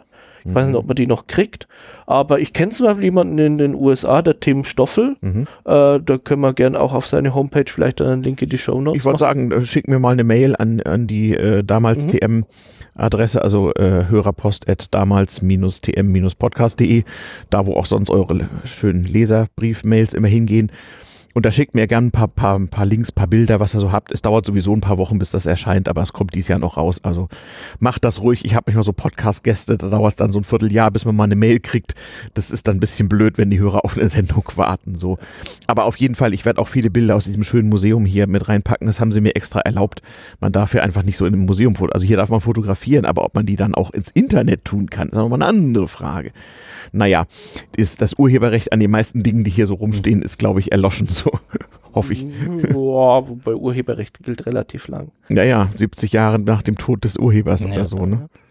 Ist furchtbar. Auf jeden Fall, Tim hm. Stoffel sammelt selber solche Geräte bei sich zu Hause. Okay, das, ja, Sammler wird es bestimmt geben. Es gibt ja für alles irgendwie Wahnsinnige, die das in großen Mengen sammeln müssen. Da gibt es auch, also ich bin mir relativ sicher, dass die großen Fernsehsender alle noch solche Geräte tatsächlich im Betrieb haben, hm. weil man natürlich die ganzen alten Videobänder zum hm. Teil noch abspielen möchte, beziehungsweise dann eben auf modernere hm. kopieren. Ja, also ich weiß, also ich habe mal gearbeitet als, als Berater für das schwedische nationale Fernsehen äh, in den 90er Jahren. Und die hatten damals groß ausgemustert und da standen in den, in den langen Kellerkorridoren, die die da hatten zwischen den einzelnen Gebäuden wegen schwedischem Wetter und so, war alles mit so, mit so Kellergängen sozusagen verbunden, also richtig komfortabel beleuchtet und so. Und weil sie wohl keinen Platz hatten, hatten sie die zugestellt. Also so ein fünf Meter breiter Gang war zu zwei Metern zugestellt mit alter Fernsehtechnik, die da einfach rumstand. So. Und das war so quasi, quasi so ein Instant-Museum und hm. ähm, es gab eine ziemlich ähm, aufgeregte interne Diskussion, äh, was man damit denn machen solle. Also von wegschmeißen bis zu ins Museum stellen halt irgendwie. Und äh, ich habe leider damals natürlich nicht geschaltet, ist ja auch wieder über 20 Jahre her. Oder also ungefähr 20 Jahre her. Ähm, äh, man hätte wahrscheinlich das eine oder andere abstauben können, aber hey, wo, wo hätte ich es hin sollen? Wie hätte ich es transportieren sollen? Das war ja damals alles am Rande des Klaviertransports. Also eine Fernsehkamera von 1965 die war ja in irgendwelchen, mit irgendwelchen gedämpften äh, äh, hydraulischen, was weiß ich was, äh, äh, Aufhängungen versehen. Die wog ja wie ein Auto, hatte man so das Gefühl. Also, also Klar, Rohrentechnik, alles stabil. Ja, mhm. genau, stabil. Ich weiß, äh, die Linda hat mir in der Sendung zur Virtual Reality Geschichte erzählt, als sie in den 60er Jahren die ersten VR-Versuche gemacht haben. Da hingen die VR-Geräte sozusagen von der Decke so mit Gegengewichten und so und die Leute konnten da sozusagen von unten den Kopf reinstecken und hatten dann so ein, das Gefühl eines, eines 360-Grad-Bildes und so. Also völliger rasender Aufwand. Ja, ähm, zurück zur Videotechnik und elektronischen Bildgebung in sozusagen Benutzerhand. Also meine erste Erinnerung, wie gesagt, das muss so 1973 oder 74, vielleicht 75 gewesen sein, so Sony Tonbandgerät ähnlicher Videorekorder schwarz-weiß. Ich von der Breite erinnere ich mich so, so 13, wahrscheinlich so ein Zoll breites Band kann das sein. Also was sehr beliebt war, war mhm. ein 2 Zoll Verfahren Nee, so breit war es nicht. Äh, Entschuldigung, ein äh, Halbzoll. Halbzoll, okay. Äh, da, das war sogar in Japan standardisiert. Okay. Heißt, es gab unterschiedliche Hersteller, mhm. die mehr oder weniger kompatible Geräte mhm. herstellen haben können. Das heißt, es war da auch so die erste Zeit, wo man tatsächlich ein Band von einem Gerät zum anderen Gerät äh, ja äh, rüberbringen okay. konnte. Also es waren damals so Künstler, es war ganz witzig eigentlich. Also ich lag im Krankenhaus und natürlich ein Kind im Krankenhaus langweilt sich tödlich. Vor allem, wenn es nicht so krank ist, dass man nicht mal irgendwas zwischendurch machen könnte. Und natürlich hatten wir auch ungeliebten Schulunterricht. Also da kamen dann zum Teil die Lehrer so ans Krankenbett und haben einen dann da, weil man ja nicht weglaufen laufen konnte, mit Mathe gefoltert. Ähm, und man konnte, es gab auch so sozusagen Programme, weil man natürlich sich um die Kinder kümmern musste und unsere Eltern waren ja alle weit weg so. Das war eine Spezialklinik und da war irgendwie äh, viele Kinder hatten natürlich Heimweh und kamen so allein nicht klar, vor allem die kleineren Kinder. Und dann hat man uns so bespaßt und unter anderem gab es da so ein Medienkollektiv, die sind mit uns durch die Stadt gelaufen und dann durften wir halt Video- und Tonaufnahmen machen und Leuten eine Kamera ins Gesicht halten. Aber wurde uns eingeschärft, wehe, wehe, wehe, wehe. Bei höchster körperlicher Strafe verboten war es, eine Videokamera Richtung Sonne zu halten. Dann ging nämlich irgendwas kaputt intern. Ich weiß nicht, was da kaputt ging, aber. Genau, da war ja im Prinzip eine, eine Bildaufnahmeröhre drin, mhm. die natürlich. Das Ikonoskop. So, genau, und da gab's also ich, ist zugegeben, nicht mein Fachbereich, da gab's irgendwie 100, äh, ja, 100 ist übertrieben, aber es gab mehrere unterschiedliche Verfahren. Mhm. Ich glaube, das aktuellste war irgendwie das Plumbicon, weil da Blei drin war. äh, Sehr schön, Plumbicon. Mhm. Und auf jeden Fall, wenn da, die, die Schicht war empfindlich, unterschiedlich je nach Material.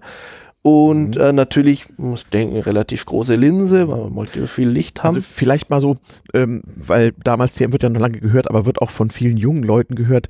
Also ähm, viele kennen ja das Konzept des Röhrenfernsehers nicht mehr so. Also stellt euch Opas Fernseher vor, so ein großer, wo also hinten eine Elektronenröhre ist und da sozusagen ein, ein, ein Strahl zeilenweise von, sozusagen von hinten auf eine empfindliche Oberfläche äh, äh, Elektronen projiziert, die dort dann Licht imitieren. Dann habe ich so ein Bild. Eine Aufnahmeröhre ist quasi das Ganze umgekehrt.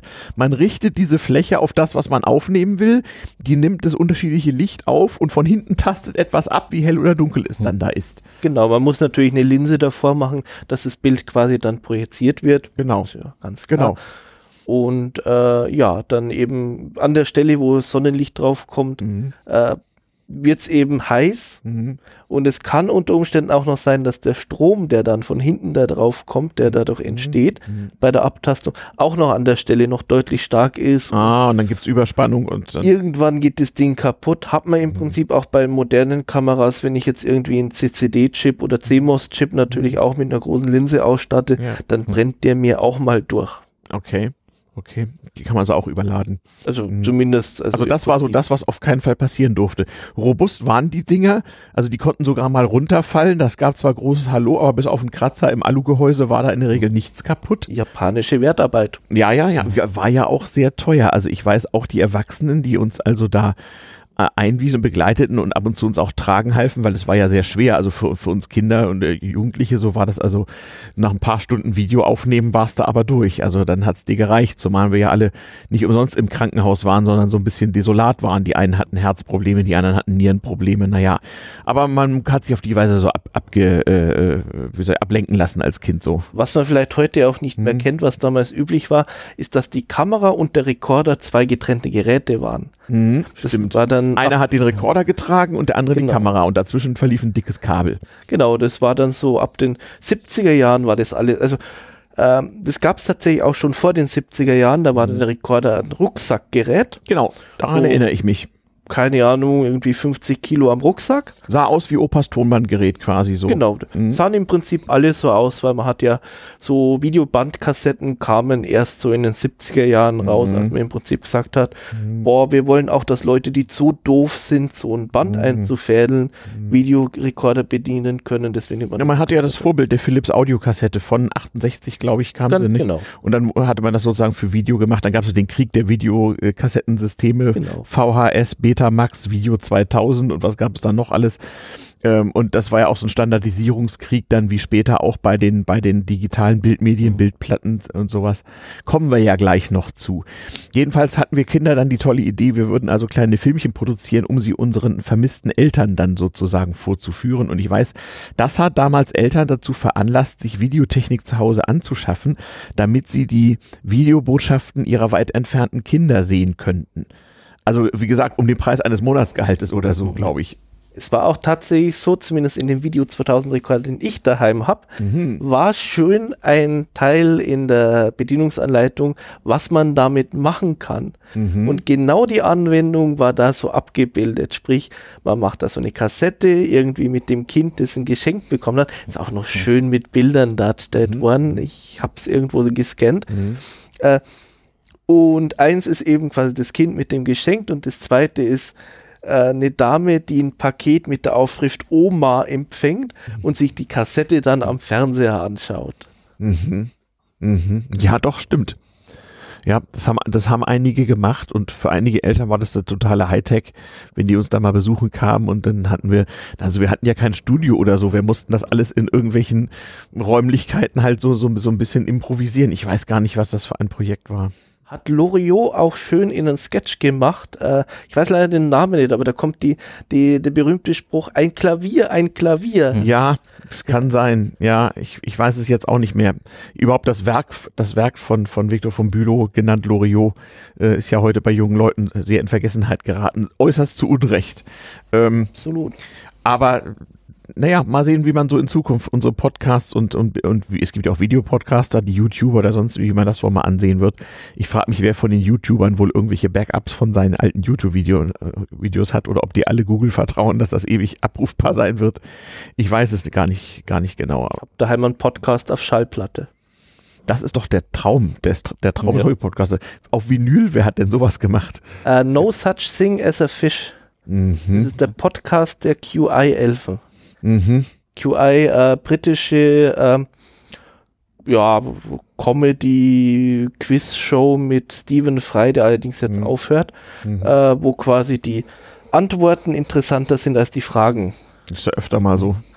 Aber auf jeden Fall ist irgendwie ganz interessante Fragen und sehr okay. gut gemacht. Und die haben das mal in Vinyl rausgebracht. Genau, die haben eine Ausgabe in Vinyl rausgebracht. Okay. Apropos so Vorläufer des, des Podcastings und so weiter kann man hier in diesem Tonstudio besichtigen. Hier ist nämlich unter anderem äh, so schaltschrankartige große äh, Geräte verbaut, modular. modular ähm, und zwar aus der DDR. Da hatten nämlich die Großbetriebe häufig so ein internes Betriebsradio.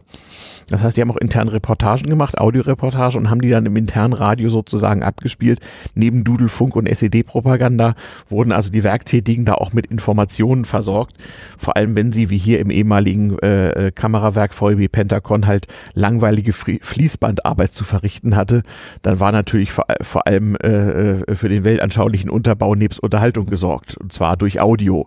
Und da gab es auch wirklich Leute, die waren angestellt bei solchen Betrieben und haben also beim Betriebsradio gearbeitet gearbeitet. Das ist leider zusammen mit diesen Betrieben Anfang der 90er Jahre sang- und klanglos verschwunden und es gibt auch nicht mehr viele Aufnahmen. Wir haben hier so einen Schrank voll mit so richtigen Tonbandspulen, so, aber das war es auch. Also, liebe Podcaster, denkt dran, macht schön Backups und äh, da ist ja, da so ein Podcast jetzt zum Veröffentlichen da ist, stellt ihn möglichst überall hin, damit er auch tatsächlich weiter verbreitet wird. Das ist übrigens einer der Gründe, ich werde manchmal gefragt, warum ich damals TM mittels auf Phonik auch so auf, auf YouTube stelle, weil kein Mensch hat äh, den damals im YouTube-Kanal äh, äh, abonniert, aber es ist, es ist so, so, so ein Backup- und Sichtbarkeitsding. Es ist dann einfach da und irgendwie im Internet und wird schon nicht so einfach verschwinden. So.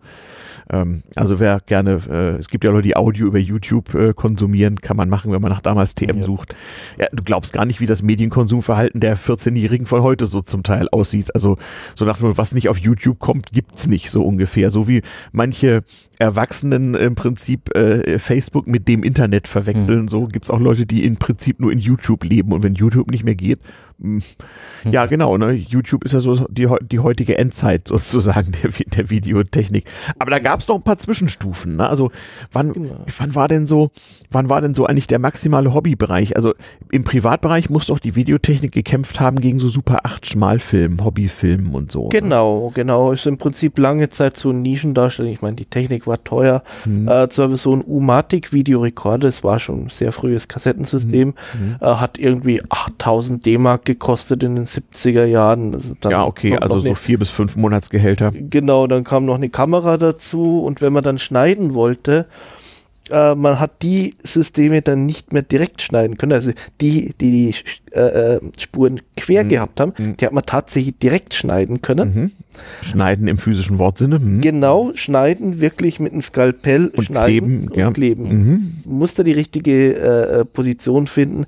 Da gab es so ein Spezialmittel, das quasi so extrem feine Eisenfallspäne hatte, mhm. mit dem man das quasi entwickeln konnte und dann sehen können, wo denn die Spuren sind und dann genau an der richtigen Stelle mit dem Mikroskop die Spur finden und dann schneiden und dann kleben. Und wenn man einen Fehler gemacht hat, im besten Fall äh, war einfach bloß eine Bildstörung da, im schlimmsten Fall waren die Köpfe vom Videorekorder kaputt. Oh Gott. Ja, ja, man konnte halt noch richtig was falsch machen.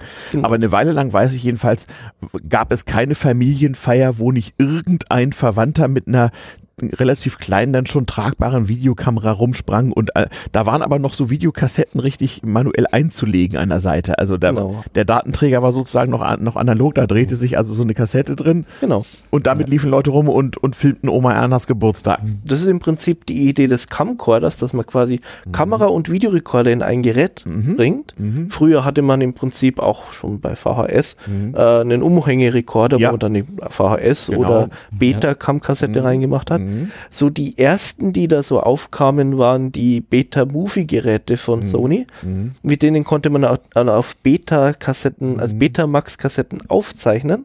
Aber nicht wiedergeben. Mhm. Okay. Und dann gab es halt dann irgendwann mal so der große Durchbruch, war glaube ich Sony mit Video 8. Die haben scheinbar mal einen ganz billigen Camcorder rausgebracht Mhm. Äh, der direkt so auf Video 8, das war ein mhm. System ungefähr so groß wie so Musikkassetten, mhm. 8 mm breites Band mhm. Und konnte quasi eine Stunde oder sowas aufzeichnen mhm. auf das Band. Und das ist ja jetzt, klein auch. Ja. Wie war denn das mit den äh, Camcordern, also mit diesen Consumer-Geräten? Gab es da auch erst Schwarz-Weiß-Geräte und dann Farbgeräte oder kam das überhaupt erst auf, als das das Also ähm, bei den zum Umhängen gab es auch Schwarz-Weiß-Geräte. Ja. Äh, bei den richtigen Camcordern, das war alles schon in der hm. Zeit, wo man Schwarz-Weiß-Geräte nicht mehr verkaufen ja. hätte können. 80er Jahre dann. Hm bis auf ein Gerät, das war ein Camcorder für als Kinderspielzeug, mhm. äh, der Fischerpreis Kitty Corder oder VPX 2000 mhm. oder so. Nein, ähnlich. nein. Jetzt. Das war ein Camcorder, der extrem billig gemacht war. Mhm. Der hatte im Prinzip einen kleinen äh, Aufnahmechip, hat mhm. dann ich glaube, irgendwie mit 80 mal 60 oder äh, sehr geringe Auflösung mhm. gehabt und hat dann das Signal auf eine ganz normale Musikkassette aufzeichnet. Hm. Das lief dann mit zehnfacher Geschwindigkeit durch und man musste das dann speziell umwandeln, damit man dann ein richtiges Fernsehsignal hm. gekriegt hat. Ah, auch eine Möglichkeit, ja. ja ist tatsächlich irgendwie hm. Videokünstler verwenden hm. sowas gelegentlich, weil äh, hm ist halt so Lo-Fi-Video ja, und ja. man muss auch mal ein bisschen so den gesellschaftlichen äh, äh Aspekt dessen, das ist ja bei damals TM auch so ein bisschen Thema, wie das sozusagen das Leben beeinflusst hat, ein bisschen beleuchten. Also, äh, dass plötzlich Privatleute Videoaufnahmen machen konnten, hat natürlich dem Staat gar nicht so gepasst. Das ist wie heute mit Internet und Podcastern und so. Ähm, das war also keineswegs so unumstritten, dass wenn man jetzt plötzlich durch die Stadt lief und Bildaufnahmen machte, da kam man so vor, haben Sie dafür eine Genehmigung? Dann war immer die Antwort der begleitenden Erwachsenen, nö, wieso, alles was nicht verboten ist, ist erlaubt und natürlich mhm. genau wie beim Hacken auch, da, da konnte sich ja keiner damals vorstellen, es war halt nicht verboten, mhm. aber Leute fühlten sich trotzdem dadurch irgendwie äh, äußerst äh, in ihrer in ihrer Lebensführung gekränkt, dass man sie da irgendwie bei filmte so. Fürs Fotografieren gab es Regeln, für Video nicht so richtig und ganz hart war es natürlich in Diktaturen. Also das habe ich selbst noch erlebt, wie solche Technik auch dazu be be beigetragen hat, dass sich äh, äh, Gesellschaften wandeln. Also Videotechnik gab es auch in der DDR, war auch sehr äh, äh, also populär in gewisser Hinsicht, aber eben schwer zugänglich, denn es gab nur oder fast nur Importgeräte äh, aus dem Westen für sehr viel Geld, die dann für horrende äh, Ostmarkbeträge weitergegeben wurden. Also japanische Videorekorder, da konnte man so den realen Umtauschkurs zwischen Ost- und Westmark sehen. Also was dann irgendwie im Westen ein paar hundert D-Mark gekostet hat, kostete mehrere tausend Ostmark irgendwie. Also es war verrückt. Aber ich habe den Effekt selber gesehen Anfang der 80er Jahre in Polen. Das war so mit einer meiner ersten politischen Aktivitäten, nämlich die die äh, Unterstützung der Gewerkschaft Solidarność und man, man fuhr dann auch mal nach Polen, nach Danzig, in Danzig war ich und da gab es eine, eine Underground schwarz-weiß Videoszene in Polen, also mit den damaligen Geräten, die natürlich in dieser Mangelgesellschaft noch viel schwieriger zu ergattern waren. Und da wurden die Leute wirklich verfolgt und gesucht. Da gab es Razzien nach dieser Ausrüstung. Also die haben die in Kirchen versteckt, zum Teil unterm Altar und sonst irgendwo. Ähm, und haben so Underground-Video sozusagen gemacht. Also da ja kaum jemand einen Videorekorder hatte, haben die dann also die Oppositionellen so eine Art Fernsehprogramme gestaltet, so schwarz-weiß, und haben die dann clandestin eben oft auch in Kirchen oder in irgendwelchen konspirativen Wohnungen vorgeführt. Immer in Angst, dass der Geheimdienst mit Spitzel sie auf die, ihnen auf die Schliche kommen und alle verhaftet und so. Hm. Also ist sowieso ein Wunder, dass sie uns nicht alle eingelocht haben damals. Ähm, aber äh, ja, man, man, war, man war ja irgendwie jung und naiv und hat dann irgendwelche, irgendwelche Bildungsreisen und sonst irgendwas gebucht und ist dann mal irgendwie falsch abgebogen oder war morgens total fertig am Frühstückstisch, weil man die ganze Nacht irgendwie irgendwelche Kopiergeräte bedient hatte oder so. Also es war, es war unglaublich. Ich habe zwar kein Wort Polnisch gelernt, das war irgendwie komischerweise nicht so, aber äh, ansonsten eine ganze Menge mitgekriegt. Und da kann ich nur sagen, also genau wie Internet auch, dass plötzlich jeder senden und aufzeichnen und Informationen verbreiten kann, das ist namentlich für totalitäre Staaten eine absolute Katastrophe. Also ich weiß, dass die wirklich regelrecht Angst hatten äh, davor. Und ich bin auch irgendwann mal gewarnt worden, ich sollte mir das mal überlegen mit diesen Fahrten und so, äh, äh, weil ich ja immer, immer auch berichtet habe, man wurde zum Teil dann auch schon mal auffällig schikaniert an den beiden DDR-Grenzen beim Transit so. Also die DDR war ja da viel repressiver und vor allem gegenüber Westdeutschen auch sehr misstrauisch, aber wenn man nur im Transit durch die DDR nach Polen fuhr, dann konnten sie einem ja nicht viel wollen. Also dann hatte man halt ein Transitvisum und ist dann nur durch und durfte auch nicht aussteigen und um Gottes Willen, also es gab da ganz absurde Regeln. Ähm, und äh, äh, einmal in Polen eingereist war es also, hatte man das Gefühl, wesentlich weniger repressiv und, und überwacht so. Aber das mag auch ein Irrtum gewesen sein. Aber da spielte also Videotechnik eine ganz, ganz große Rolle und so selbstgemachte, bewegte Bilder hatten halt Macht. Also wenn man halt ganz schlechte, gab es wegen der Lichtverhältnisse auch ganz schlechte Aufnahmen äh, mit irgendwie Straßenbeleuchtung, wo irgendwelche Polizisten auf irgendwelche Leute einknüppeln oder sowas. Einfach der Bildbeweis, dass es sowas wirklich mhm. gibt, hatte also eine enorme politische Wirkung sozusagen. Oder die haben irgendwelche oppositionellen Versammlungen in Kirchengebäuden gefilmt und haben dann diese Kassetten verteilt und haben die so ganz auf so ganz ähm, selbstgemachten äh, Kopiermaschinen sozusagen von einem Videorekorder auf den nächsten kopiert. Also so One-on-One. -on -one. Das dauerte halt Stunden. Das war zum Teil so eine, so eine nächtelange Beschäftigung. Ne? Also entweder du hast Flugblätter gedruckt oder irgendwelche Kopien angefertigt oder irgendwelche Fotos äh, entwickelt oder Videokassetten kopiert äh, und alles fürchterlich illegal irgendwie. Also äh, ja, ein, eigentlich, ein, eigentlich ein Wunder. Naja, ähm, das war auch nur eine relativ kurze Zeit. Ne? Da war irgendwann Kriegsrecht in Polen und da hat man sich erstmal nicht mehr hingetraut und dann fing das ja alles an zu bröseln da. Aber so, so, so war das, so, so ging das los. Und äh, ich meine, auch in der DDR gab es in der Oppositionszeit Ende der 80er Jahre auch so Video, äh, Videokollektive, Underground-mäßig so, aber das muss mal jemand erzählen, der da Ahnung von hat. Also jedenfalls den Aspekt wollte ich hier nochmal mit einbringen.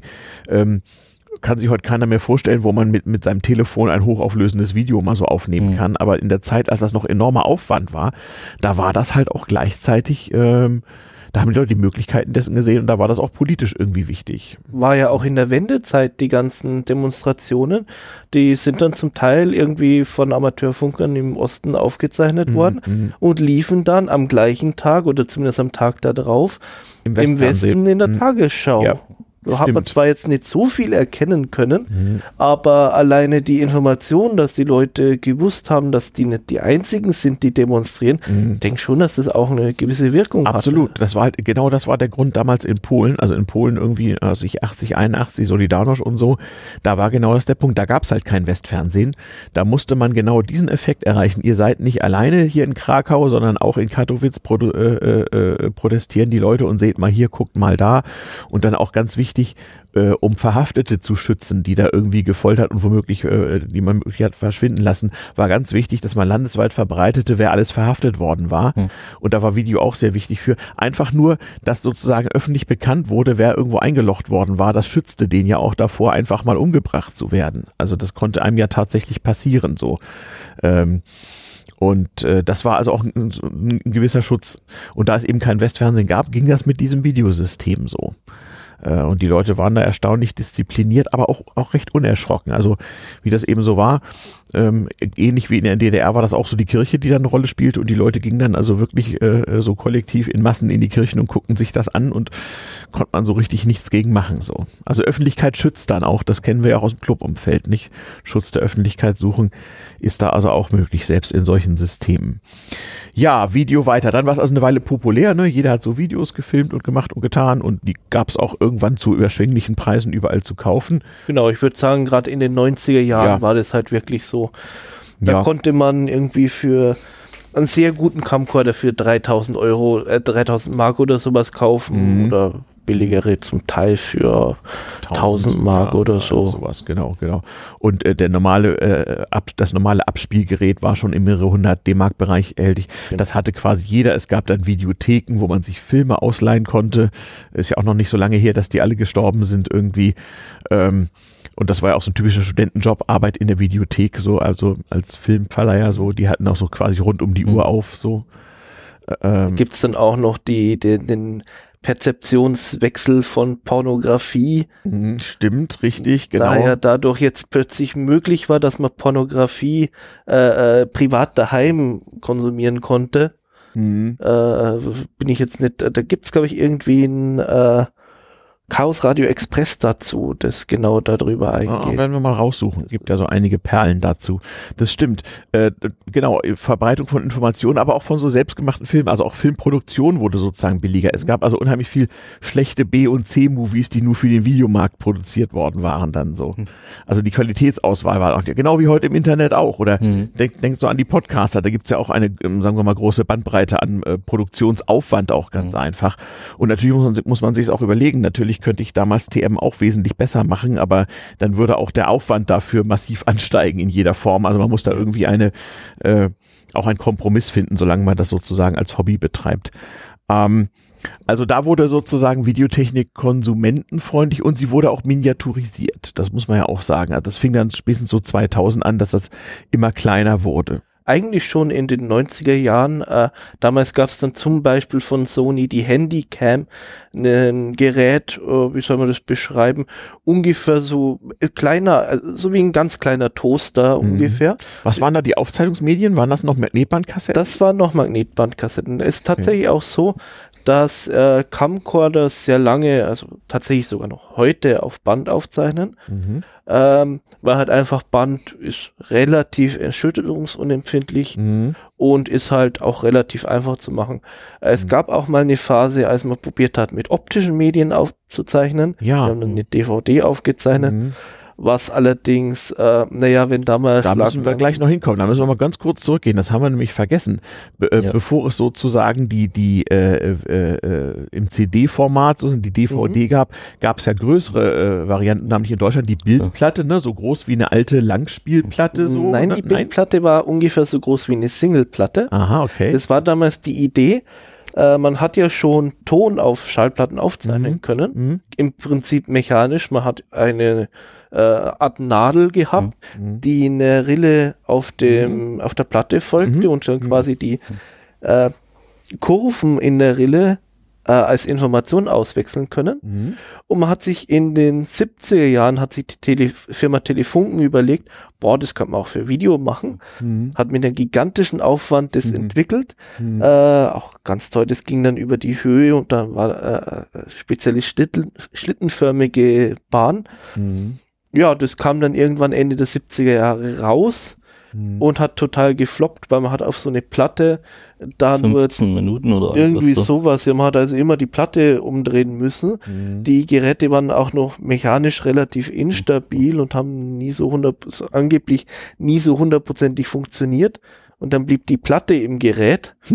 das waren flexible Platten. Hm. Das ist also hm. ist dann sehr schnell wieder eingestampft worden.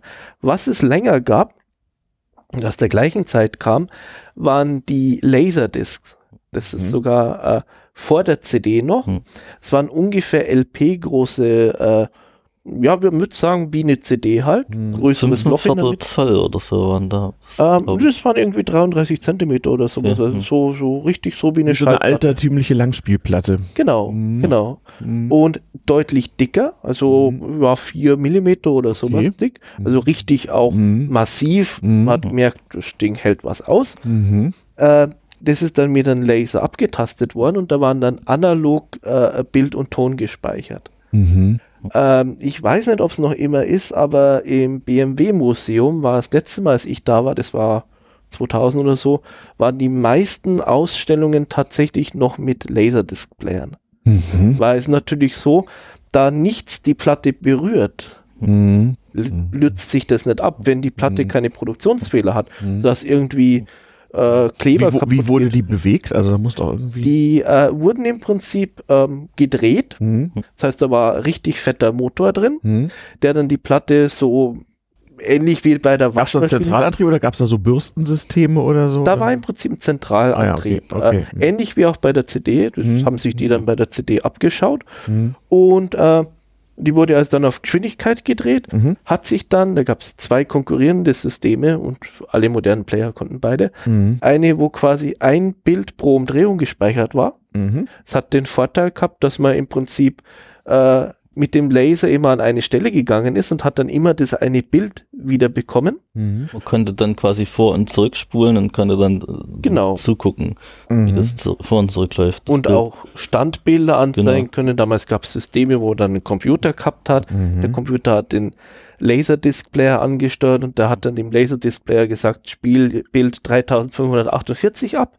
Dann mhm. hat es eine Viertelsekunde gedauert und das Bild war da. Mhm. Und die haben dann noch Text überblendet und sowas. Naja. Ah okay, und Multimedia. Genau, Multimedia. Genau daher kommt es. Es war tatsächlich noch in den 90er Jahren, also in der ersten, Anfang der 90er Jahre war das noch der geile heiße Scheiß. Mhm. Okay. Wenn man jetzt einen Film speichern möchte, möchte man allerdings jetzt nicht äh, unbedingt Standbilder machen, mhm. sondern man möchte möglichst viel auf so eine Platte draufkriegen. Mhm. Das heißt, man hat dann quasi äh, die Lineargeschwindigkeit konstant gehalten. Sprich, mhm. äh, wenn es in der Mitte war, muss das schneller drehen. Genau, und mhm. wenn es am Rand geht, mhm. kommt mhm. dir bei gleicher Umdrehungszahl pro mhm. Minute mhm. quasi mehr Platz Richtig. unter dem Laser. Also wurde die angepasste Geschwindigkeit. Ganz ja. genau, mhm. so wie es auch heute auf der CD ist. Ah ja. Mhm. Ich kenne das mit dem Bild äh, nee, mit diesen Laserdiscs auch noch. Ähm, ich war mal mit der Schule im Berufsinformationszentrum, da sind wir alle hingekommen. Das waren auch wirklich so Viertelstundenfilme, wo die Berufe vorgestellt wurden. Da konnte man an der Theke da fragen, ob man den sehen kann. Da hat er das ausgepackt und eingelegt halt dort immer. Mhm. Ganz genau, das war tatsächlich so die allergrößte Anwendung in Deutschland. Mhm. Äh, in Österreich, ich weiß nicht, ob uns jetzt ja auch Österreich. Äh, ja, ja, wir haben österreichische Hörer. Ja, ja, ja, ja. Genau, die kennen vielleicht noch aus den 80ern den ORF Wurlitzer, das rot-weiß-rote Wunschkonzert. Ja, das haben wir auch in Bayern gesehen. Mhm. Und da die ganzen, äh, da konnte man sich im Prinzip äh, einen Clip wünschen, Musikclip, irgendwie mhm. Ausschnitt aus einer Fernsehsendung. Mhm ein Sketch oder sowas. Mhm. Und es wurde dann auch mit der Bank von Laserdisc-Playern, wo dann jeden einer drin war, die haben das dann eben abgespielt. Mhm. Mhm. Und noch eine Kuriosität, es gab eine Spielekonsole mit Laserdisc. Mhm. Da lief quasi immer ein Film ab, was wie so eine Art Rennstrecke oder irgendwas gezeigt hat, mit sehr viel drumherum, was auch sehr aufwendig gemacht wurde, videotechnisch. Und man konnte halt das Auto oder was auch immer dort auf der Rennstrecke halt steuern und Hindernissen ausweichen oder ähnlichen. Genau, mhm. da gab es tatsächlich mehrere Systeme. Es gab auch als Arcade-System, äh, ich glaube Dragon's Quest hieß das von äh, Don Blues oder wie man das ausspricht, der, genau. der berühmte Animateur äh, äh, ähm, Mrs. Brisby und das Geheimnis von Nim, zum Beispiel, ganz berühmter Film von ihm. Okay. Mhm. Ähm, der hat auch dafür eben die Szenen animiert und da hat man halt dann im Prinzip so animierte Szenen gehabt und dann irgendwie auf links und rechts drücken müssen und hat dann quasi so die Prinzessin befreien können oder so. Mhm, mh, mh. War damals mhm. revolutionär, aber man hatte richtig hochwertig animiertes äh, äh, Video darstellen ja. können, mhm. was sonst völlig undenkbar gewesen wäre. Ja, ja. Naja, und, so, und es gerät so schnell in Vergessenheit. Ne? Also ich, so wenn ihr das sagt oder wenn mich, mich jemand darauf aufmerksam macht, dann ja, klar, kenne ich, habe ich gesehen, habe ich gehabt, habe ich gemacht, habe ich getan. Aber man konnte halt nicht selber drauf aufzeichnen. Das hat sich mhm. irgendwie nicht so verbreitet. Es gab im professionellen Bereich tatsächlich äh, beschreibbare äh, ja, Laserdiscs. Genau. Es gab sogar Videoschnittsysteme. Ich habe zufälligerweise mal eine, eine Episode, also einen Abspann von einer Episode mhm. Beverly Hills 90 210 oder wie die heißt, da stand da, äh, edited by ein DMX 9000 System oder 6000, mhm. das System, ich habe nachgeschaut. Ja, ja. Äh, das war tatsächlich ein Schnittsystem auf der Basis. Hm. Weil natürlich, wenn man jetzt mit Bändern schneidet, hat man immer, es ist lästig, die Bänder vor und zurück zu spulen. Mhm. Das ist mühselig. Wenn man die jetzt natürlich auf Platte hat, mhm. dann kann man natürlich einfach sagen, boah, ich möchte jetzt genau die Szene und dann ist die mhm. Szene sofort da. Mhm. Kann man nicht linearen Videoschnitt sehr bequem betreiben. Mhm. Tja. Aber hat sich auch nicht durchgesetzt. Irgendwann war das alles sozusagen medienunabhängiger. Nicht? Also es ging ja schon in den 90er los, dass man dann halt, äh, da sind wir jetzt schon bei der Frage äh, äh, sozusagen Bild- oder Videostandards und Formate im dann aufkommenden Internet. Ähm, ich weiß gar nicht, wann so MP4 und sowas aufkam. Da gab es ja Vorläufer, ne? so Real Player gab es so Formate. Genau, also RM. Ähm, die Geschichte der Bilddatenkompression hm. geht sogar noch früher. Es ah. gibt von der BBC einen äh, äh, wissenschaftlichen Bericht, ich glaube von 62 oder so, wo die sich die schon Gedanken drüber machen, wie man denn so ein Fernsehbild mit weniger Bandbreite übertragen können. Mhm. Die haben sich mhm. da schon unterschiedlichste Gedanken drüber gemacht und die verglichen. Mhm. Äh, so richtig groß ist es dann geworden äh, im Prinzip in den 70er und 80er Jahren, als man ein Bild elektronisch speichern hat können, mhm. sprich in digital und elektronischen Bild speichern mhm. hat können, weil dann war es dann plötzlich möglich, dass man quasi die Unterschiede zwischen zwei Bildern überträgt. Genau, eine Differenz aus zwei Bildern. Genau. Und man hat dann auch, glaube ich, einfach angefangen, alle Arten von bekannter Mathematik, soweit sie al algorithmisierbar war, auf diese Bilddaten mhm. zu werfen und mal zu gucken, was passiert. Genau, da gab es also äh, heutzutage äh, benutzt man zum Beispiel für die Intrakompression, also wenn man quasi die Kompression innerhalb von einem mhm. Bild äh, benutzt man die diskrete äh, Fourier-Transformation beziehungsweise die diskrete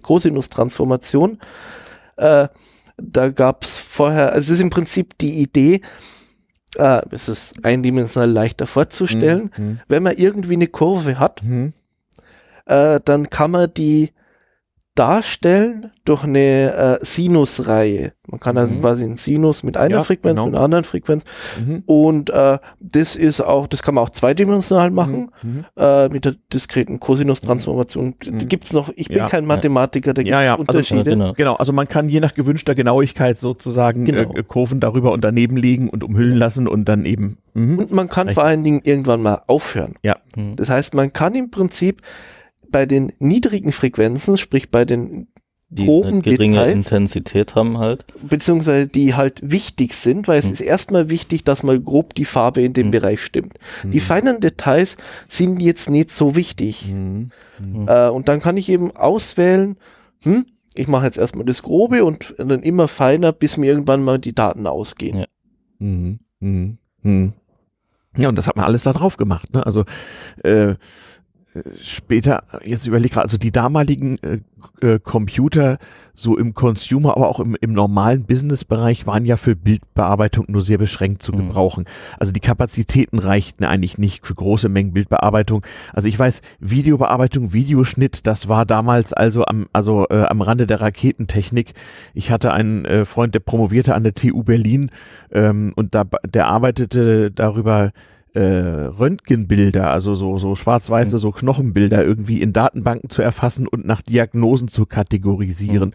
Und das war Mitte der 90er Jahre eine schreckliche Aufgabe, die die damalige Rechentechnik noch schwer beansprucht hat irgendwie. Das war ja auch so, äh, wenn man jetzt nur den Ton betrachtet, also MP3 wiedergeben ging mit den damaligen PCs gerade noch so, aber das äh, Encodieren war dann schon etwas größere Herausforderung. Also mhm. das Mhm. Darum gab es dann auch so proprietäre Formate, nicht äh, Formate äh, hier .rm für Real Media und mhm. sowas.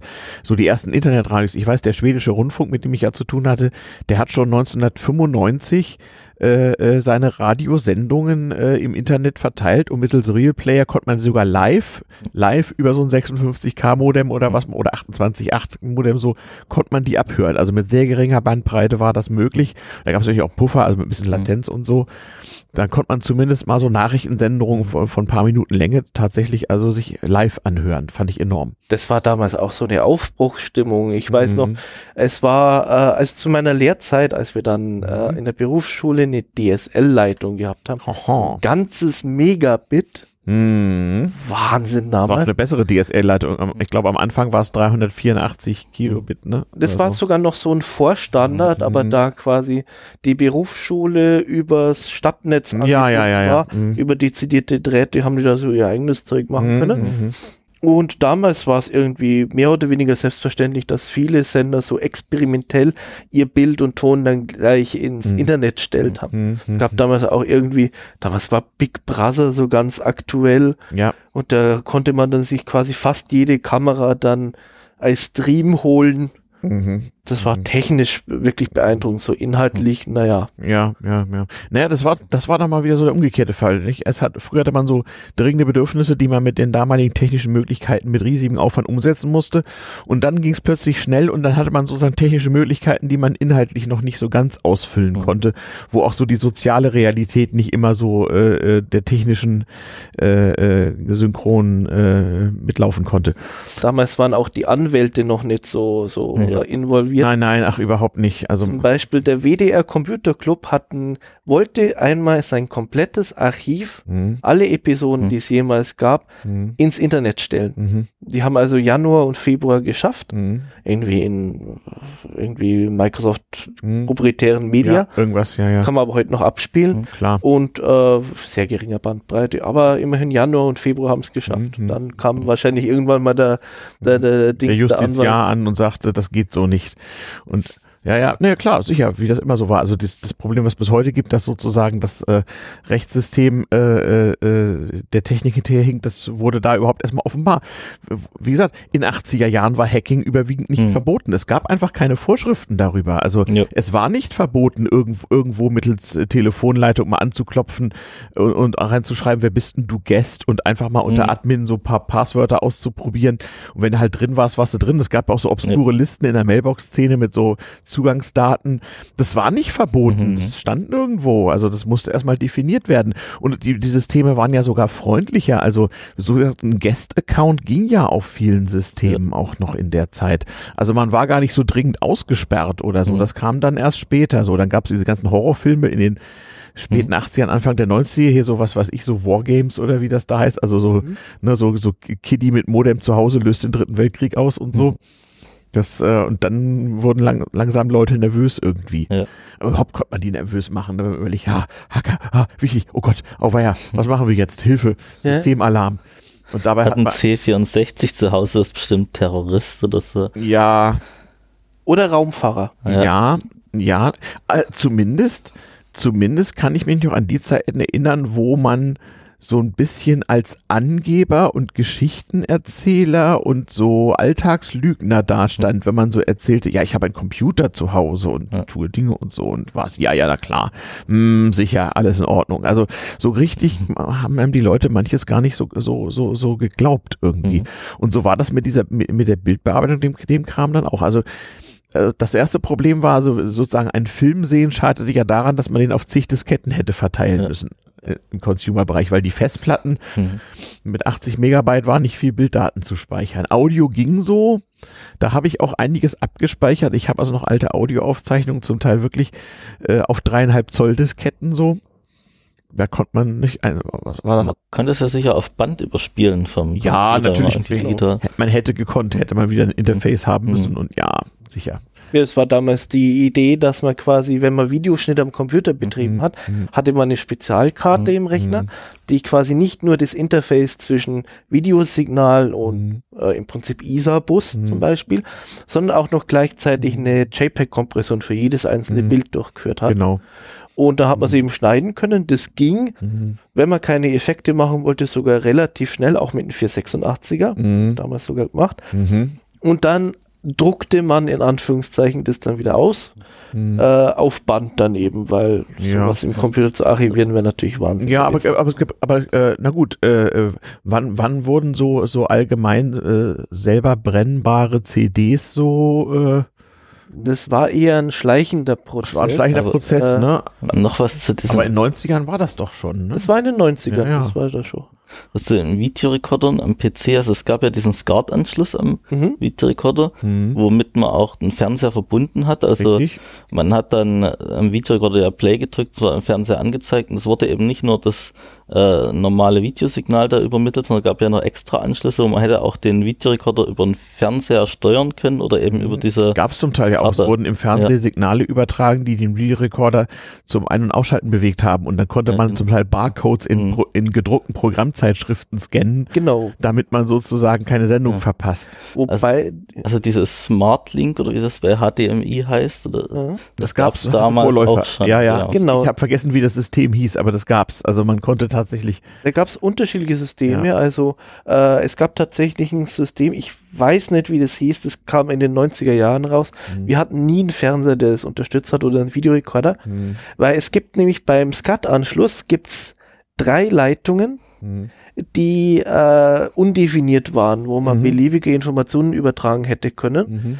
Mhm. Äh, die Firma Löwe zum Beispiel hat es verwendet, damit man den Videorekorder über den Fernseher steuern kann und einen Videorekorder mit zwei Fernsehern steuern hat können. Mhm. mhm. War, war, ja teuer.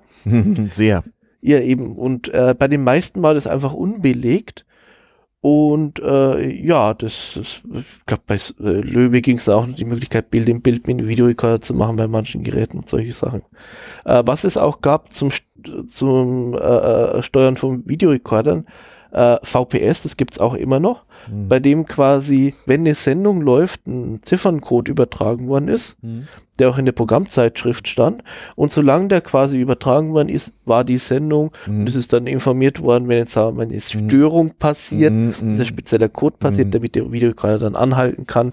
Hypothetisch auch und bei Werbung. Ich wollte gerade sagen, und dann konnte man irgendwann Werbung ausblenden. Das wurde natürlich von der Werbeindustrie schwer kritisiert und dann irgendwann nicht mehr ausgestrahlt, damit man die Leute sozusagen um ihre Werbung bringen musste. Und ich weiß noch, wie man vor vorm Videorekorder gesessen hat und quasi so manuell geschnitten hat, also die Werbung rausgeschnitten hat aus genau. Filmen, so was für ein Aufriss. Ja, und natürlich die Videorekorder haben dann noch das Problem gehabt, es ist fürs Band sehr aufwendig, wenn quasi das Kopfrad sich dreht, aber das Band steht, mhm. was ist, wenn man auf Pause drückt. Mhm. Das heißt, nach fünf Minuten oder sowas haben sich dann die Videorekorder ausgeschaltet, ja. um das mhm. Band zu retten. Mhm. Richtig. Was natürlich bedeutet hat, wenn die Werbepause gerade über fünf Minuten war, dann ist es nichts geworden. Mhm.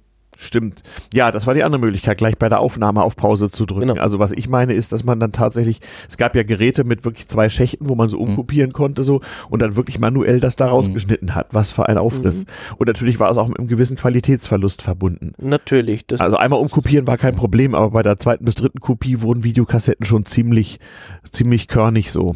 Das war auch lange Zeit das große Problem äh, mit Heimvideorekorder, beziehungsweise das war der, der große Unterschied zwischen Heimvideorekorder und professionellen. Mhm. Äh, beim Profe also so Videotheken und so hatten das zum Teil. Die hatten Geräte, da konntest du zehn Kassetten einschmeißen und konntest zehn, zehn Kopien, also äh, gleichzeitig von einer Kassette ziehen. Genau, das sind solche Duplikationssysteme.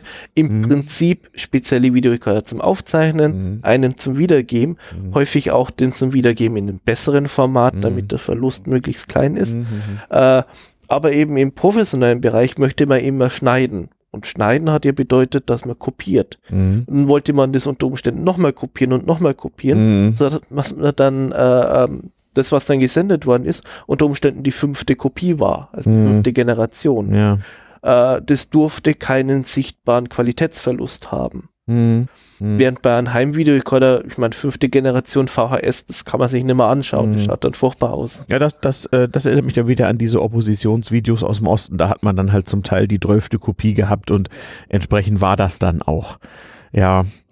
Ähm, also das sind jetzt sozusagen die 90er und das, wie gesagt, auf dem Computer, wie, wie, du richtig sagst, es war eigentlich ein schleichender Prozess. Also in dem Ausmaß, ich glaube, der limitierende Faktor am Anfang waren wirklich einfach die Speichermedien, gar nicht so sehr die Rechenkapazität. Also wenn man genug Zeit hatte, wie du richtig sagst, dann konnte man auch mit so einem alten Pentium-Rechner durchaus mal so Bild- äh, und Videobearbeitung machen. Es hat halt gedauert, nicht? Also auch gerade sowas umzukodieren und zu komprimieren, das war ja auch ein Thema wegen der Speicherknappheit. Ja. Konnte man ja auch mal äh, äh, Videos, also digitalisierte äh, Filme auch irgendwie komprimieren und verkleinern, glaube ich. Genau, damals äh, gab es noch viele proprietäre Formate, irgendwie mhm. Intel Indeo in unterschiedlichen Versionen mhm. und jeder Codec war dann völlig unterschiedlich. Mhm. Äh, zum Beispiel bei Intel Indeo war es, glaube ich, so, das gab es auf dem Mac zum Beispiel dann nicht mhm. weil es Spezialbefehle vom äh, Pentium ausgenutzt hat, mhm. mit dem er sehr schnell Videodekompression. Genau, und Mac war damals noch Motorola 68000 Prozessor, der hatte das nicht. Beziehungsweise PowerPC dann später. Ja, stimmt, genau, genau. Ja, es war ja. auch die Zeit, ja, ja. Was ja auch in Deutschland äh, rasend teuer war und einfach wenig Leute hatten, das kam auch noch dazu. Also es war dann auch noch so ein, so ein finanzielles Problem. Aber irgendwann so, ich, so, so um 2000 war das eigentlich alles gelöst. Also dann wurde der Film so richtig digital. Dann gab es eben auch DSL und damit die Möglichkeit, also auch Video in akzeptabler Zeit übers Internet hin und her zu schieben. Genau. Und es gab auch bei Camcordern damals, ich glaube 96 oder sowas, kamen so die ersten äh, digitalen Formate raus mit DV, mhm. was damals eine Revolution war. Da gab es irgendwie da, die, ich weiß noch, Shaw Pütz hatte in der Hobbythek dann plötzlich angefangen, ja. Äh, äh, Heimaufnahmen zu zeigen, die er selber mit der mhm. selbstgebauten mhm. Steadicam gemacht hat. Mhm. Und das hat man nicht unterscheiden können von professionellen Aufnahmen. Mhm. Äh, und die Dinger waren in Wetten das irgendwo bei den Wetten irgendwo verbaut, wo es kaputt ja. gehen könnten, weil hat nur 7000 Mark gekostet, das Teil. Mhm. Spottbillig. Ja, wenn man überlegt, was man bereit war. Ich meine, ihr wisst ja alle noch, was ihr bereit wart, für eure ersten Computer auszugeben. Und heutzutage äh, äh, für ein paar hundert Euro sich einen neuen Laptop zu kaufen, ist überhaupt kein Problem so, aber das waren noch Anschaffungen irgendwie. Und das hat man ja. auch alle zwei Jahre gemacht irgendwie. Also unser eins zumindest. Also wir hatten keinen Camcorder damals. Das habe ich mir dann später irgendwann mal gebraucht, sowas gekauft. Ja, ja, also ich, ich hatte irgendwann mal so, es gab dann irgendwann so billig Varianten, ich, aber mhm. ich habe da auch nie so viel mitgemacht. Ich hatte damals schon irgendwie das Gefühl, äh, dass mich das von meinen sonstigen IT-Aktivitäten zu sehr ablenken würde, wenn ich jetzt anfangen würde, also äh, groß rumzufilmen. Darum habe ich auch wenig aus der Zeit. Auch so meine Fotografiererei, die ich zu Analogzeiten durchaus regelmäßig betrieben habe, die kam eine Weile lang ziemlich zum Erliegen irgendwie. Was ich ein bisschen bedauere. Nicht jetzt haben wir wieder so eine Bilderflut, aber bei vielen Leuten äh, bekomme ich das bestätigt. Irgendwie so zwischen dem Jahr 2000 und im Jahr 2010 ist ein ziemliches privates Bilddatenloch irgendwie. Mal sehen, ob die Archäologen in der Zukunft das irgendwann mal beschreiben. Ich weiß es nicht. Also ich mache mir ja heute noch manchmal äh, so Papierabzüge, also Ausdrucke von so digitalen Fotos, weil ich denke, die überleben vielleicht eher mal so. Hm. Oder ich verschicke die als Postkarten an Bekannte so. Es gibt ja, gibt's ja sogar als Handy-App so. Genau. Dann gönne ich mir so 1,50 Euro und schicke Leuten seltsame Fotos. Ähm, wir schweifen ab, aber das ist auch gut. Äh, ja, Videotechnik, so, so, so in der Jetztzeit, also wie gesagt, ab 2000 ging das dann los. Ähm, dann gibt's noch, gibt's ja bis heute einen Streit von Formaten, sagen wir mal. Das Speicherproblem ist einigermaßen gelöst, die Kopierbarkeit auch. Also es gab auch Versuche, natürlich Kopierschutz und sowas einzuführen, aber das ist natürlich Sport, das zu umgehen. Ich glaube, das Thema ist auch ziemlich durch jetzt, oder gibt's da noch? Ja, also gut, da muss man natürlich Bau Holland mal zitieren. Es mhm. gibt keinen Kopierschutz, sondern nur einen Kapierschutz. Ja, richtig, genau. Äh, ist natürlich so mit DRM ist Kopierschutz für die äh, Hersteller von Medien immer noch ein Thema. Es ja. ist immer noch nicht aufgegeben worden. Ja. Auch wenn natürlich es relativ klar war, dass sich zum Beispiel die DVD und jetzt die Blu-ray immer erst dann durchgesetzt hat, mhm. als das Kopieren relativ mhm. einfach möglich war, weil mhm äh, im Prinzip zeitgemäßer Medienkonsum hat einfach bedeutet, dass ich das auf meiner Festplatte habe genau. und nicht irgendwie eine Scheibe ja. irgendwo in ein ja. Gerät reinlegen. Na gut, jetzt kommt halt Streaming, jetzt soll man das möglichst gar nicht mehr und jetzt gibt es ja wieder Werkzeuge, wo man so einen Stream dann grabben kann, auch wenn das der Streamende nicht will. Ähm, das fing, glaube ich, an mit dem DVB-T-Fernsehen. Da hatte die Software dann standardmäßig Aufzeichnungssoftware mit drin. Und genau, das, das war aber tatsächlich ein bewusstes Feature. Mhm. Ähm, man konnte halt, man kann immer noch DVB-T bzw. DVB-S mhm. äh, ungefähr seit 2000 äh, das mhm. aufzeichnen. Mhm. Damals gab es noch ganz selten Festplattenrekorder.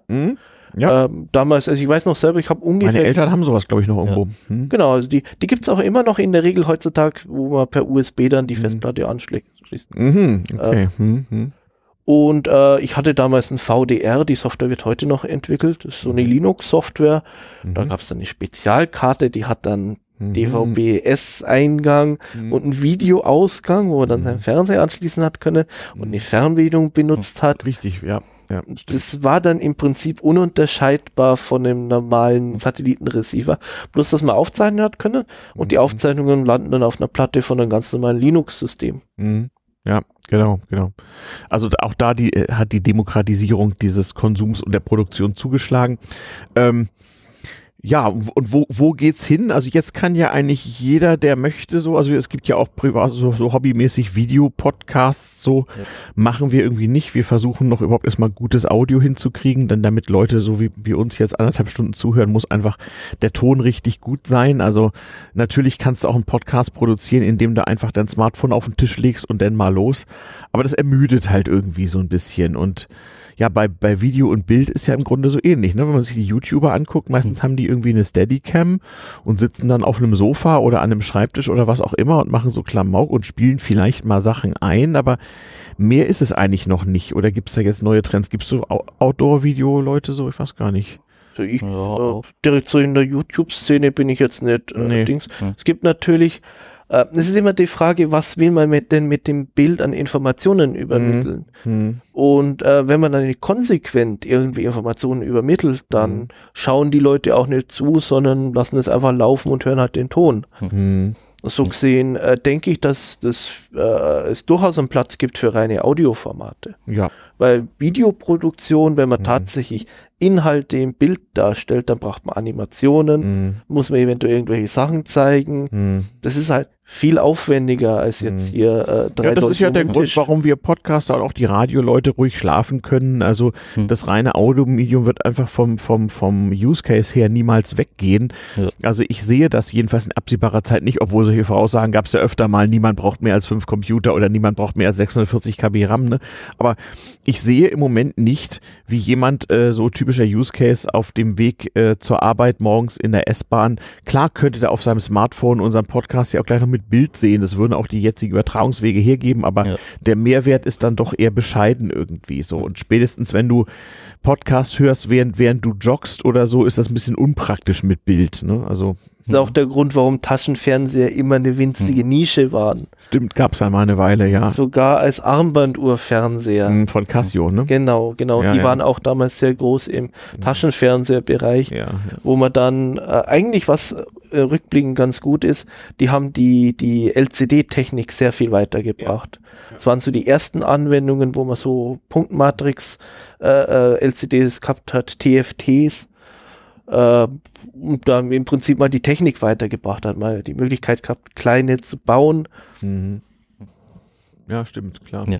Oh, bisschen Zeit ist noch. Mhm. Ähm, ja, wo geht's hin? Das wäre ja fast schon ein bisschen Kaffee Kaffeesatzleserei irgendwie. Also, ähm, wie gesagt, es gibt diese ausgebaute YouTuber-Szene. Man braucht also sozusagen gar nicht mehr selber Distributionstechnik oder Aufzeichnungstechnik in größerem Umfang. Also jeder kann an sich mit seinem Smartphone ein Video in Anführungsstrichen produzieren. Wenn er vielleicht noch ein Stativ benutzt, wird's einigermaßen anständig. Und wenn er noch anständige Töne erzeugt, so wie wir hier und die da drunter legt, dann wird's noch anständiger. Beleuchtung nicht ich, vergessen. Beleuchtung, ja, wobei das auch besser geworden. Nicht früher brauchte man für bewegte Bilder ganz viel Licht. Das hat sich ja auch mhm. geändert. Mhm, das ist richtig. Inzwischen sind die, die CMOS-Sensoren so empfindlich, dass tatsächlich die BBC sich traut, Nordlichter live im Fernsehen zu zeigen. Genau, Nordlicht ist ja nun wirklich eine der schwierigsten Aufnahmesituationen überhaupt. Genau, ich habe die Aufnahme leider nur auf YouTube, glaube mhm. ich, gesehen und da war dann durch die Kompression. Äh ich war immer furchtbar enttäuscht. Ich habe äh, zu, zu, der Zeit, als es noch keine Smartphones gab, eben mit so Handy, Digital-Handy-Rekordern versucht, in Nordschweden das schöne Nordlicht für meine Freunde aufzunehmen und es war enttäuschend. Das war also ein schwacher Abglanz dessen, was ich sah. Also, weil das hat einfach nicht gereicht dafür. Das hat da so ein bisschen Helligkeitsänderung gegeben. Hm, ja, toll, aber es ist halt so, eine, so ein schwaches Lichtphänomen, das kriegt man kaum mit. Ne? Eben, das ist also äh, technisch eben in letzter Zeit sehr groß in der mhm. Empfindlichkeit ging. Mhm. Auch CMOS hat nochmal einen sehr deutlich größeren Dynamikbereich. Also mhm. man kann tatsächlich, äh, früher, wenn ich eine CCD-Kamera genommen habe, mhm. äh, also CCD und CMOS sind unterschiedliche mhm. Typen von dem mhm. Bildaufnahmechip. Mhm. Röhren verwendet man dann immer. Äh, wenn ich damit in eine Glühlampe reingefilmt habe, dann habe ich einen großen, dicken, vertikalen Streifen gehabt, einen hellen, mhm. bei dem quasi da innen drin die Ladungsträger dann mhm. in andere mhm. Bereiche rübergegangen sind. Wenn ich die gleiche äh, Szene mit einer CMOS-Kamera filme, dann sehe ich unter Umständen sogar den Glühfaden und den Hintergrund gleichzeitig. Stimmt, auch das hat sich enorm verbessert. Ja. ja, dann ist die Frage, was passiert. Also Google Glass hat erstmal nicht funktioniert, ne? Bildaufnahme in der Brille gleich so. Also alle Leute sind sozusagen ständig in ihrer eigenen Truman-Show. Man kann sich auf andere aufschalten. Das hat erstmal nicht funktioniert. Auch da wieder, wir haben es ja vorhin gehabt, da hält sozusagen wahrscheinlich die menschliche Kreativität mal nicht mit der Technik Schritt. Vielleicht sind wir gerade in so einer Phase und es muss erst jemand neue Formate erfinden, die da irgendwie besser, toller, schöner sind. Also die, die Art des Konsums und der Verteilung ist halt auch so ein Ding. Also ich glaube, dass äh, früher oder später so das lineare Fernsehen sowieso sterben wird und es gibt dann mhm. bloß noch so dieses Video on Demand. Mhm. Mhm. Aber äh, was man da eben auch mhm. so beobachtet, wenn ich jetzt bei YouTube schaue, dass da immer mehr äh, Tricks gemacht werden, um eben Werbung zu verbreiten. Es gibt mhm. am Anfang die Werbung und dann gibt es Einblendungen so. und so. Mhm, ja. Und mittlerweile sehe ich da auch so ein bisschen diese Professionalisierung von dem vom Amateur, was eigentlich fast ein Widerspruch ist. Also mhm. dadurch, dass YouTube ja auch die Werbeeinnahmen ausschüttet an die mhm. Leute, die da Videos hochladen, geht es natürlich darum, möglichst viele Abonnenten mhm. und, und, Zuschauer zu haben und Richtig. damit äh, zerfällt fast schon jetzt das Amateur-Video-Dasein, weil mhm. jeder jetzt die Möglichkeit hat, Profi zu werden. Ja, oder zumindest so Semi-Profi. Und was die Leute auch nicht bedenken, ist so der Produktlebenszyklus. Mhm. Nicht? Also ich sehe das durchaus kritisch, wenn, wenn äh, Anfang 20-Jährige sich mit YouTube einen ganz guten Lebensunterhalt machen können. Also mhm. ich kenne eine schwedische YouTuberin, die hat irgendwie knapp 100.000 Abonnenten, was in einem 9 Millionen Einwohnerland enorm ist. Mhm. Die lebt richtig gut. Also die ja. hat einen Geschäftsführergehalt durch ihren YouTube-Kanal. Aber, also nicht zuletzt dank mir ist ihr klar, mit Ende 20 wird das einfach vorbei sein. Also sie wird, es ist kaum möglich als Einzelperson sozusagen den kreativen mhm. Prozess so aufrechtzuerhalten, dass nicht in 5, 6, 7, 8 Jahren das einfach out ist so. Das sind ja auch und dann muss sie sich überlegen, was mhm. macht sie dann und muss sozusagen sparen und muss dann überlegen, was mache ich dann für eine Ausbildung, wie geht's dann weiter. Ne? Also. Aber das ist, das ist ja auch so eine Sache, äh, als es noch das lineare Fernsehen gab und so Amateur, YouTube nebenher, Mhm. Dann war ja das, also das meiste schon durch das normale Fernsehen abgedeckt und irgendwie das Interessante wäre das Amateurhafte, dass es irgendwas anderes gab. Mhm. Und jetzt wird das ja übernommen. Also jetzt, mhm. jetzt gehen ja viele darauf, das zu senden, was viele sehen wollen. Ja. Und ich frage mich halt, ob dann nicht das, diese Nischen dann irgendwann auch wieder zerfallen. Mhm. Ja. ja, also für mich persönlich, da ich seit ungefähr 2000 mhm. ja Festplattenrekorder habe, mhm. war für mich Fernsehen eh so eine Art mhm. äh, Download-Dienst. Mhm. Man hat im Prinzip gesagt, welche Sendungen das man haben möchte und dann waren die auf der Platte quasi äh, ja. on demand. Mhm. Ich sehe aber jetzt auch, dass Fernsehen sich jetzt ein bisschen wieder auf den Live-Charakter mhm. ja. zurückbezieht. Zum ja. Beispiel äh, erstmal natürlich so das übliche Sportberichterstattung, die es mhm. immer gibt. Ja. Aber auch zum Beispiel sowas wie Slow TV, wo es dann Live-Übertragungen gibt, irgendwie vom Übersetzen einer Fähre auf irgendwie ja. Äh, äh, auf, von irgendeinem Fjord, das mehrere Stunden lang dauert was live ausgestrahlt ist, was in er so wie früher die Berliner S-Bahn im Nachtprogramm des Brandenburger Fernsehens, ja genau. Genau, halt nur live, so ja, ja. Also direkt ja. ein echtes Erlebnis ist, mhm. wo es dann auch, wenn man sich das später anschaut, eigentlich nimmer so richtig dabei mhm. ist. Ja. Und ich meine, es gibt ja jetzt auch die Versuche, interaktive Elemente in Sendungen mhm. reinzubringen. Ja, gab's äh, auch, ja. Richtig, richtig, gab's im Prinzip schon die immer. Call-in-Show, ja, das Anrufen schon, und Verlieren oder wie sich das nennt. Ja, genau. ja, ja, sowas, genau. Genau. Ne, aber das stimmt. So dieses Live-Element, darum gibt es ja unter anderem eben so Podcaster, die so gerne Livestreams haben, weil es tatsächlich Leute gibt, die finden das irgendwie cool, sozusagen da mitzumachen. Und es gibt ja auch interaktive Podcast-Formate, wo man dann so mit dem IRC-Chat oder sowas mhm. mit den Podcastern live in Interaktion ja. treten kann und irgendwelche Bildchen schicken und sonst irgendwas. Das spare ich mir so ein bisschen, weil ich habe ja mir so diesen mhm. Dokumentationsimpetus, so mhm. mit damals TM früher, aber ich habe auch mal eine Weile Sendung aufgezeichnet und habe gedacht, wenn ich die jetzt auf CD brenne, dann kann ich die sozusagen mal der Nachwelt erhalten, so wie Opas Fotoalbum.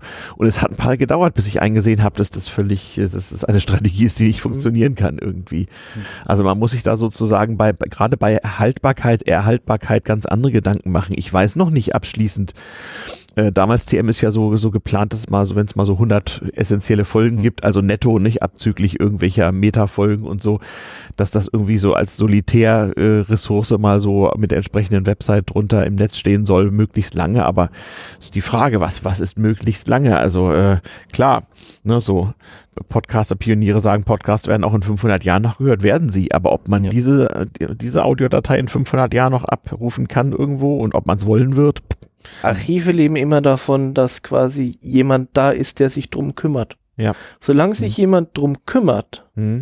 bleibt das Archiv erhalten. Mhm. Weil also man sollte ein deutsches Podcast-Archiv bereits jetzt gründen, ja, und mhm. ein Archivar bestellen und ist im Prinzip äh, für die Deutsche Nationalbibliothek, die archivieren ja solche Sachen. Auch Podcasts? Ich weiß nicht, ob ganz konkret Podcasts archivieren. Das ist eine Idee. Ich, ich werde mal, genau, gute Idee. Ähm, äh, das werde ich mal fragen. Ich werde einfach mal kackfrech die anmelden oder ihnen einen analogen Brief schreiben und erklären, ich würde hier Kulturgut produzieren. Sie möchten das mal bitte ja. archivieren. Webseiten archivieren die, glaube ich.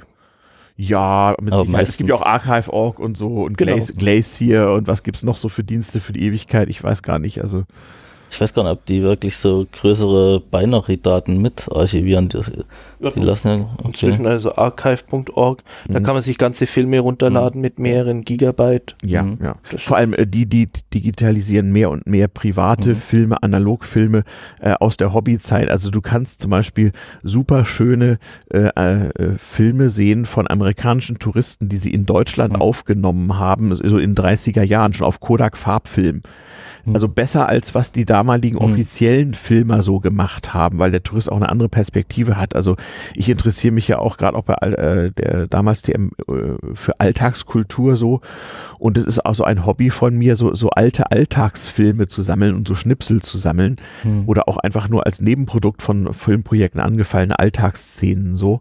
Ähm, kann man auch mal ein paar Dinge äh, ver verlinken so das wird auch nochmal eine Folge sein. Viel ist ja auf YouTube inzwischen gelandet. Also ich plane auch mal ein paar damals TM-Sendungen, wo man sozusagen gemeinsam YouTube guckt. Du kannst ja in den Shownotes den mhm. sozusagen den Link senden.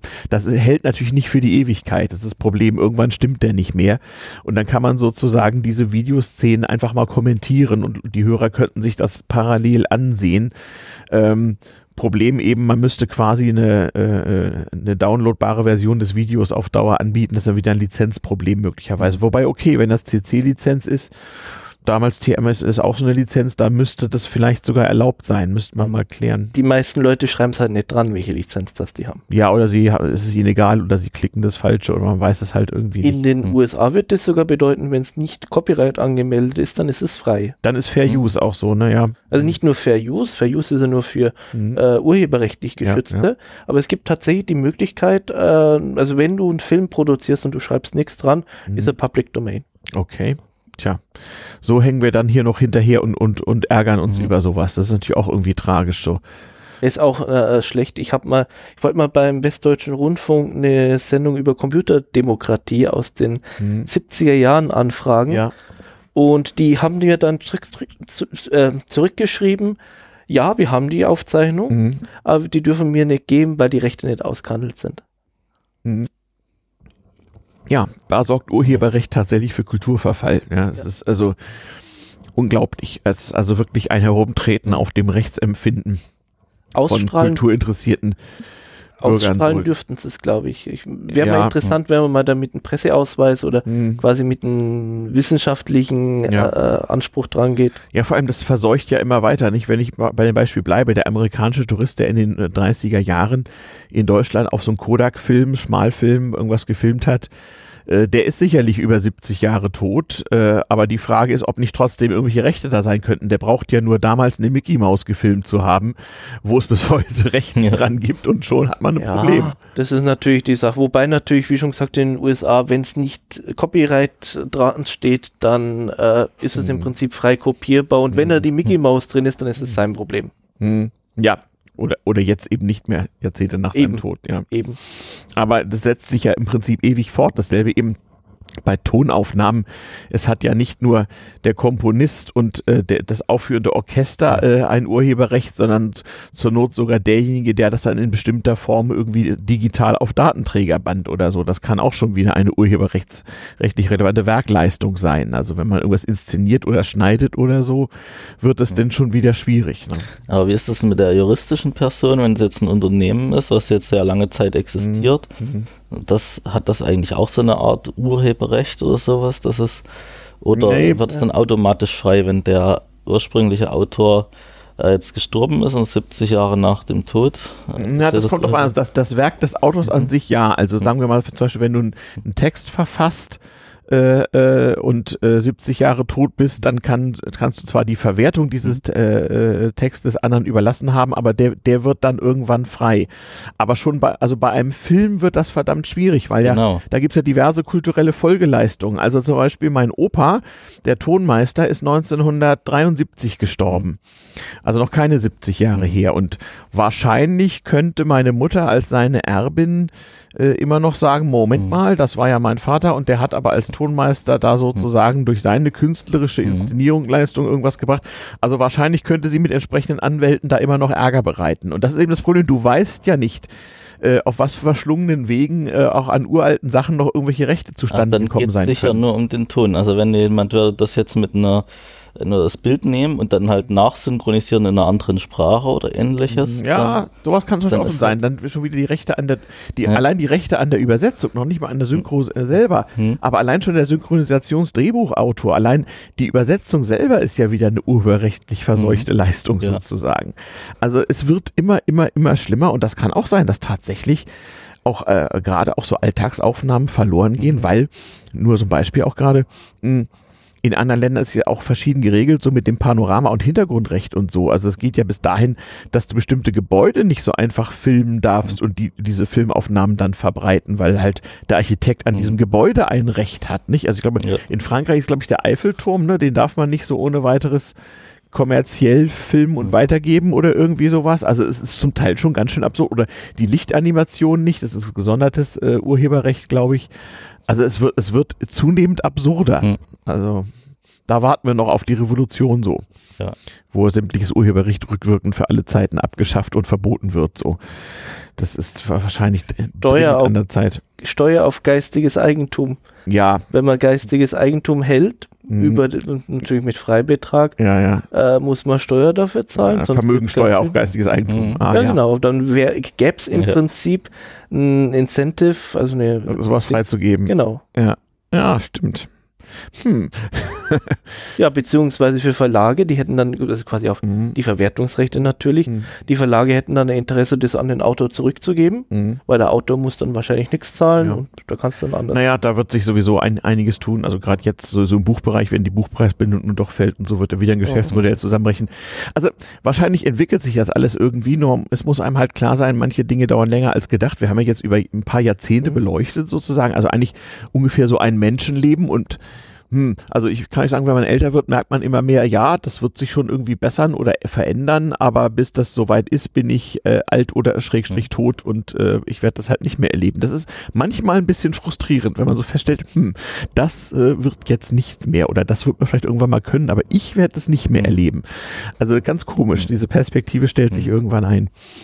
Ja, haben wir es oder fehlt uns noch was zur Videotechnik so heute und Zukunft und wie es weitergeht? So haben wir eigentlich schon das äh, Format von der Farbe betrachtet. Also es gab ja erst äh, Schwarz-Weiß-Übermittlung und mhm. dann gab es die Farbstandards PAL, NDSC und CCAM. Mhm. Beim Fernsehen, genau, waren, die waren genau. kompatibel. Und was ist daraus heute geworden? Kann man ruhig nochmal machen. Wir haben ja bis, zum bis zum zwei Stunden noch ein paar Minuten Zeit. Also, liebe Kinder, in der guten alten Fernsehzeit, die begann natürlich monochrom schwarz-weiß. Aha. Ähm, okay, oh, verstehe. Ähm, Okay, also, ja, äh, mal wie, wie, ja, alles klar. Einen kleinen Moment mal bitte. Ja, in der Tat, Formate. Also das monochrome Fernsehen fing, wie gesagt, äh, mit, mit dem normalen Schwarz-Weiß-Signal an. Dann gab es schon Farbfernsehversuche in USA schon in den 50ern, nicht? NTSC, genau. Never the Same Color.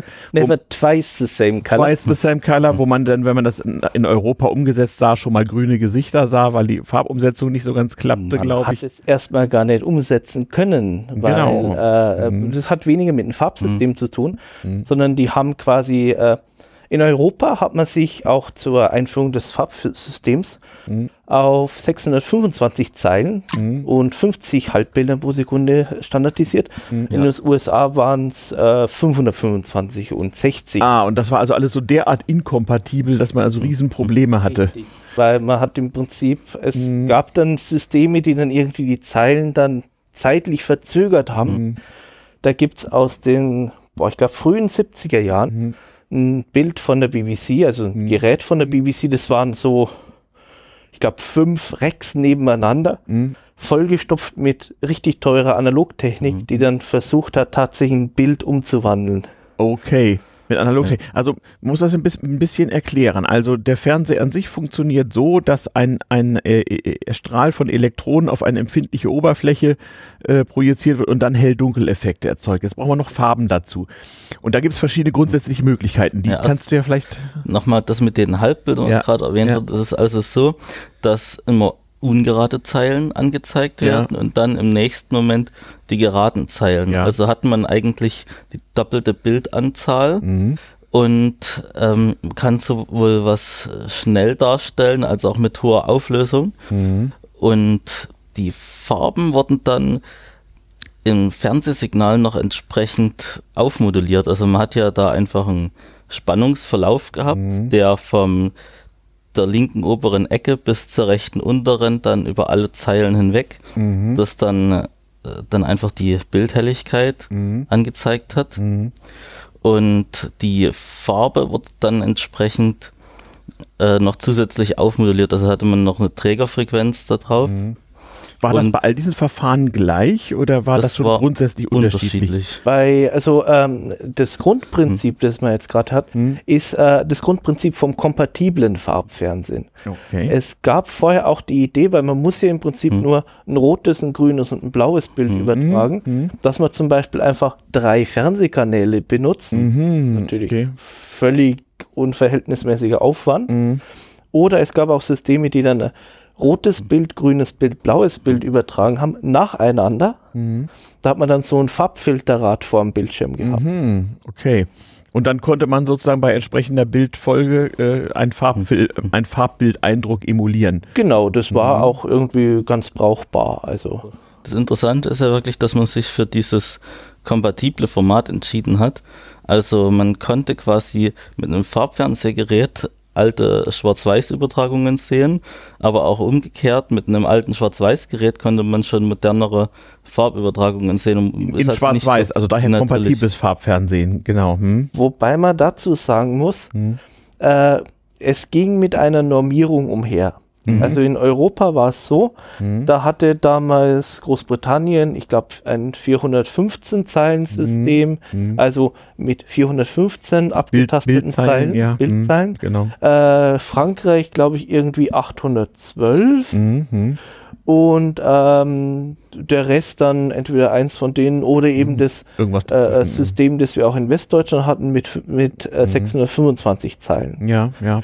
Äh, pa PAL, P-A-L, wo immer das. Das war noch vor PAL, so, das war quasi das CCR-System. Okay. Mhm. Ähm, wie schon gesagt, da hat jedes Land fast schon ihr mhm. eigenes Süppchen gekocht. Mhm. Äh, gilt auch als sogenannte Gerber-Norm. Den Begriff mhm. gibt es offensichtlich. Mhm. Gab es jemanden, der. Äh, äh, der so hieß und das erfunden hat. Genau, beziehungsweise ja. zumindest publiziert. Mhm. Ähm, es soll angeblich ursprünglich sogar aus Russland kommen. Es gibt so Historiker, die meinen, dass es ursprünglich in Russland eingesetzt worden ist. Mhm. Aber auf jeden Fall sehr aufwendig ist es halt, äh, zwischen einer Norm mit einer Anzahl von mhm. Zeilen auf eine mhm. Norm mit einer anderen Anzahl mhm. von Zeilen zu konvertieren. Mhm. Deswegen hat man sich gedacht, nimmt man jetzt in ganz Europa 625, dann ist Programmaustausch relativ problemlos möglich. Mhm. Die Unterschiede zwischen PAL und CKAM hingegen, die sind, das kann man umwandeln, das ist kein Problem, auch damals nicht.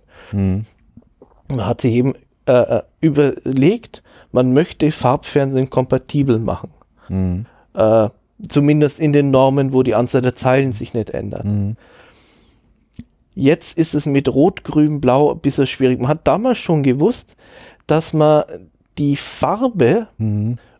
nicht so scharf darstellen muss wie die Helligkeit. Mhm. Das heißt, kleine Details irgendwie mhm. äh, müssen nur in der Helligkeit dargestellt ja. werden. Mhm. In der Farbe können die durchaus ein bisschen verwischt sein. Mhm. Das ist akzeptabel. Mhm. Deswegen kam man auf die Idee, dass man Farbdifferenzsignale verwendet. Mhm. Sprich, man nimmt das RGB-Signal von der Kamera, äh, errechnet daraus mit einer einfachen Schaltung ein Helligkeitssignal und die Differenz des äh, Helligkeitssignals zu äh, Prinzip die Differenz zwischen grünen und blauen und grünen mhm. und roten Kanal. Mhm. mhm. Weil der Grün entspricht ungefähr der Helligkeit mhm. und kann daraus quasi, hat man Farbdifferenzsignale, mhm. die man dann mit geringerer Bandbreite übertragen kann. Mhm. Es ist die Frage, wie überträgt man die jetzt natürlich? Man ja. möchte es dann nochmal zwei Fernsehsender ja. hinstellen mit ja. geringerer Bandbreite. Genau, genau. Deswegen hat man folgendes benutzt, man hat eine sogenannte Quadratur-Amplitudenmodulation verwendet. Oh Gott, oh Gott, oh Gott. Na. Das ist Ah, da muss ich vielleicht erstmal mit der Amplitudenmodulation anfangen. Amplitudenfrequenzmodulation kann man erstens googeln und ist zweitens damals TM-Hörern schon mhm. bekannt. Ja. Okay. Äh, aber beim Fernseher natürlich noch ein bisschen aufwendiger, als wenn man einfach nur Ton überträgt sozusagen. Genau. Aber das Prinzip ist das gleiche. Ähm, sehr ähnlich zumindest. Ja. Ähm, bei Amplitudenmodulation, wenn man sich das mal anschaut mhm. in den Bildern, mhm. ist es immer so, dass die, da wo die Trägerwelle Nullen hat, mhm. Nulldurchgänge, mhm. hat auch das Endsignal Nullen. Mhm. Das heißt, das wäre dann bei so einem Bild so mittlerer Grauwert dann, oder? Mm, das ist jetzt mal nur äh, mhm. vom Signal her. Mhm. Äh, das heißt, wenn ich jetzt eine zweite Trägerwelle habe, mhm. die um 90 Grad verschoben ist, sprich mhm. da, wo die eine ihre Nullen hat, mhm. hat die andere ihre Maxima, mhm. Mhm. dann kann ich ein zweites Signal Amplituden modulieren und das stört sich nicht mit dem ersten Signal. Nee, klar. Ja. Hm. Das ist genau der. Da übertrage ich die Farbinfo dann. Genau, da ah. man zwei Farbinfokanäle hat. Hm. Also rot und blau sozusagen. Genau, im Prinzip die äh, über im Prinzip rot und blau, mhm. die Differenzen. Okay, und wo kriege ich das Gelb her? Oder das Grün? Das ist dann natürlich eine Mischung, da man die Helligkeit mhm. hat und ah, die ja. beiden Signale, ja. hat man im Prinzip eine, ein lineares Gleichungssystem, ja. aus dem man dann Rot, Grün und Blau bestimmen kann. Mhm. Tja, stimmt. Lineare Algebra, das haben die Leute in den hm. 60er Jahren gekonnt. Da war man noch, war man noch fit, genau. Eben, eben. Hat man das noch in der Schule gelernt, jawohl. Plus bei Seekam gab es eine Besonderheit, da wurde irgendwie die Farbe als äh, Frequenz übertragen. Ganz genau. Weil jetzt hat das war Frequenzmodulation, genau. also. okay. Äh, es gab das Problem bei NTSC, die also hm. die, die Quadratur-Amplitudenmodulation hm. mal ganz primitiv hm. eingesetzt haben äh, man muss natürlich genau die beiden äh, quasi die beiden Träger wissen, um genau zu wissen, ist jetzt hierbei quasi äh, das Signal vom einen Kanal oder vom anderen Kanal mhm. übertragen worden. Mhm. Ähm, weil quasi, wenn man die beiden moduliert, entsteht quasi so mhm. abwechselnd, werden dann beide Kanäle mhm. übertragen. Mhm. Das in der Praxis zu machen, ist nicht ganz trivial. Und es ist auch so, dass quasi die sich vermischen, wenn der Kanal, über das es übertragen ist, nicht einwandfrei ist. Mhm. Die vermischen sich in einer bestimmten Art und Weise. Mhm. Ähm, um den zu umgehen, haben quasi die Franzosen, auch mit den Russen, äh, äh, quasi SECAM äh, gemacht, mhm. das Frequenzmodulation einsetzt. Mhm. Bei Frequenzmodulation ist das ist unauffällig, äh, mhm. unanfällig gegenüber den Problemen. Mhm. Und man hat so quasi die Farbe übertragen können. Ein Problem bei SECAM ist, man kann, wenn mal der Farbträger drin ist, den nicht mehr so sauber vom äh, Helligkeitssignal trennen. Das heißt also, ein mit einem Schwarz-Weiß-Fernseher empfangenes Signal ist dann so ein bisschen schmutzig? Ähm, eher so, man hat äh, sowieso immer den Unterträger, den sieht man so als Punktmuster. Mhm. ja, stimmt. Mhm. Genau, also was tatsächlich ist, äh, Seekam-Signale waren lange Zeit halt ein bisschen unschärfer mhm. auf dem mhm. typischen Gerät mhm. und auch bei der Normwarnung. Äh, mhm. Ein typisches Beispiel, das es auch heute noch im Fernsehen gibt, ist die Fernsehserie, äh, Fernsehserie Les Gammas. Ah ja, Le Gamma, ja, das ist genau. so eine französisch Lernsendung, genau. Aus den 60er Jahren. Ja, Le Gamma kommen auf die Erde und treffen auf Menschen, die kein Französisch können und finden das schlimm. Und dann bringen sie ihnen natürlich die einzig wahre Sprache bei. Andersrum. Das ist, ich, der Plot. Andersrum? Andersrum. Die sprechen kein Französisch und lernen dann Französisch. So war das? Ich hab's vergessen. Auf jeden Fall Le Gamma kann ich mich noch erinnern. Zum ja. Teil zum Schrauen, Schreien skurril, weil es halt so 60er Jahre äh, Science Fiction Untertassen. Genau. Äh, ja. pädagogischen Auftrag. Ja, mit sehr pädagogischem Auftrag. Wo man aber keinen Lehrer haben wollte. Mhm. Stimmt, das durfte nicht sein, aber Französisch hatte es zu sein, weil, mhm. Ja, ja.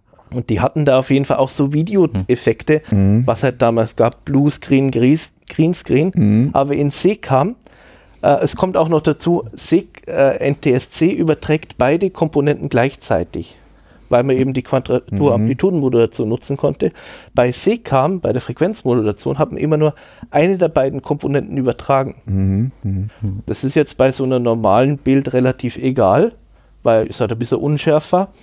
Aber wenn man dann Trickeffekte machen wollte und dann irgendwie die mhm. Farbe nutzen wollte, um was auszustanzen, mhm also quasi irgendwie blau durch irgendein Bild mhm. ersetzen wollte, dann merkt man das halt. Und das schaut alles irgendwie so, so Heimvideos 80er Jahre mäßig aus. Mhm.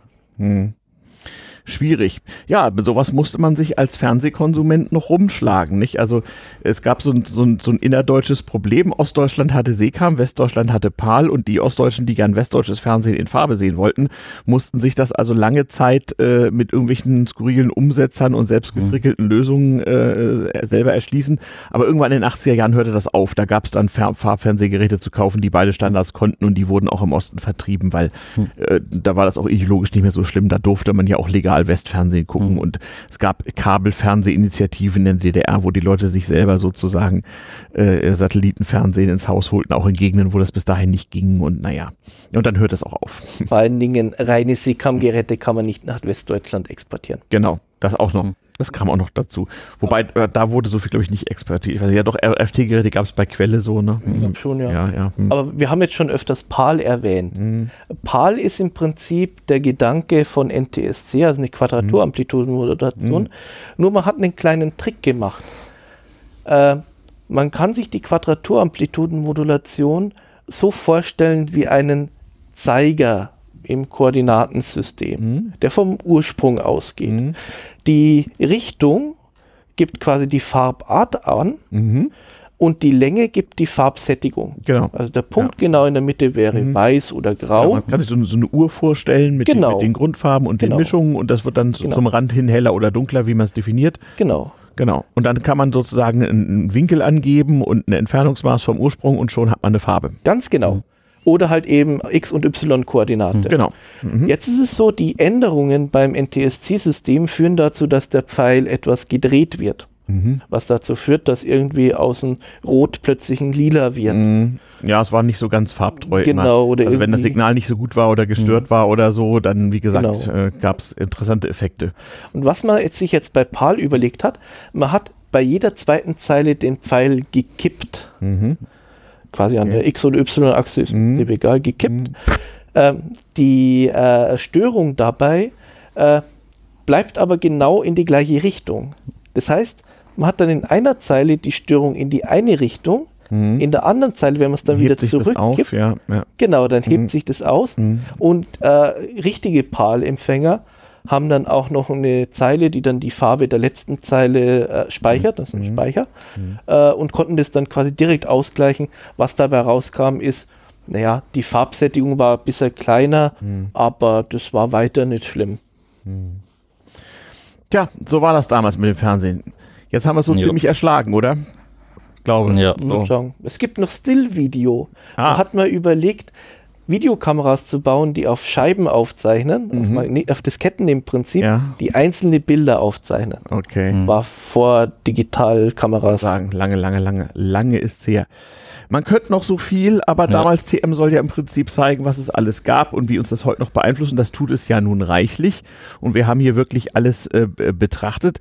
Wir werden äh, ganz schöne Shownotes zusammenbasteln. Da werden wir uns gleich noch drüber verständigen. Für heute danke ich erstmal. Danke Christian, danke Stefan ja, für euren Input hier.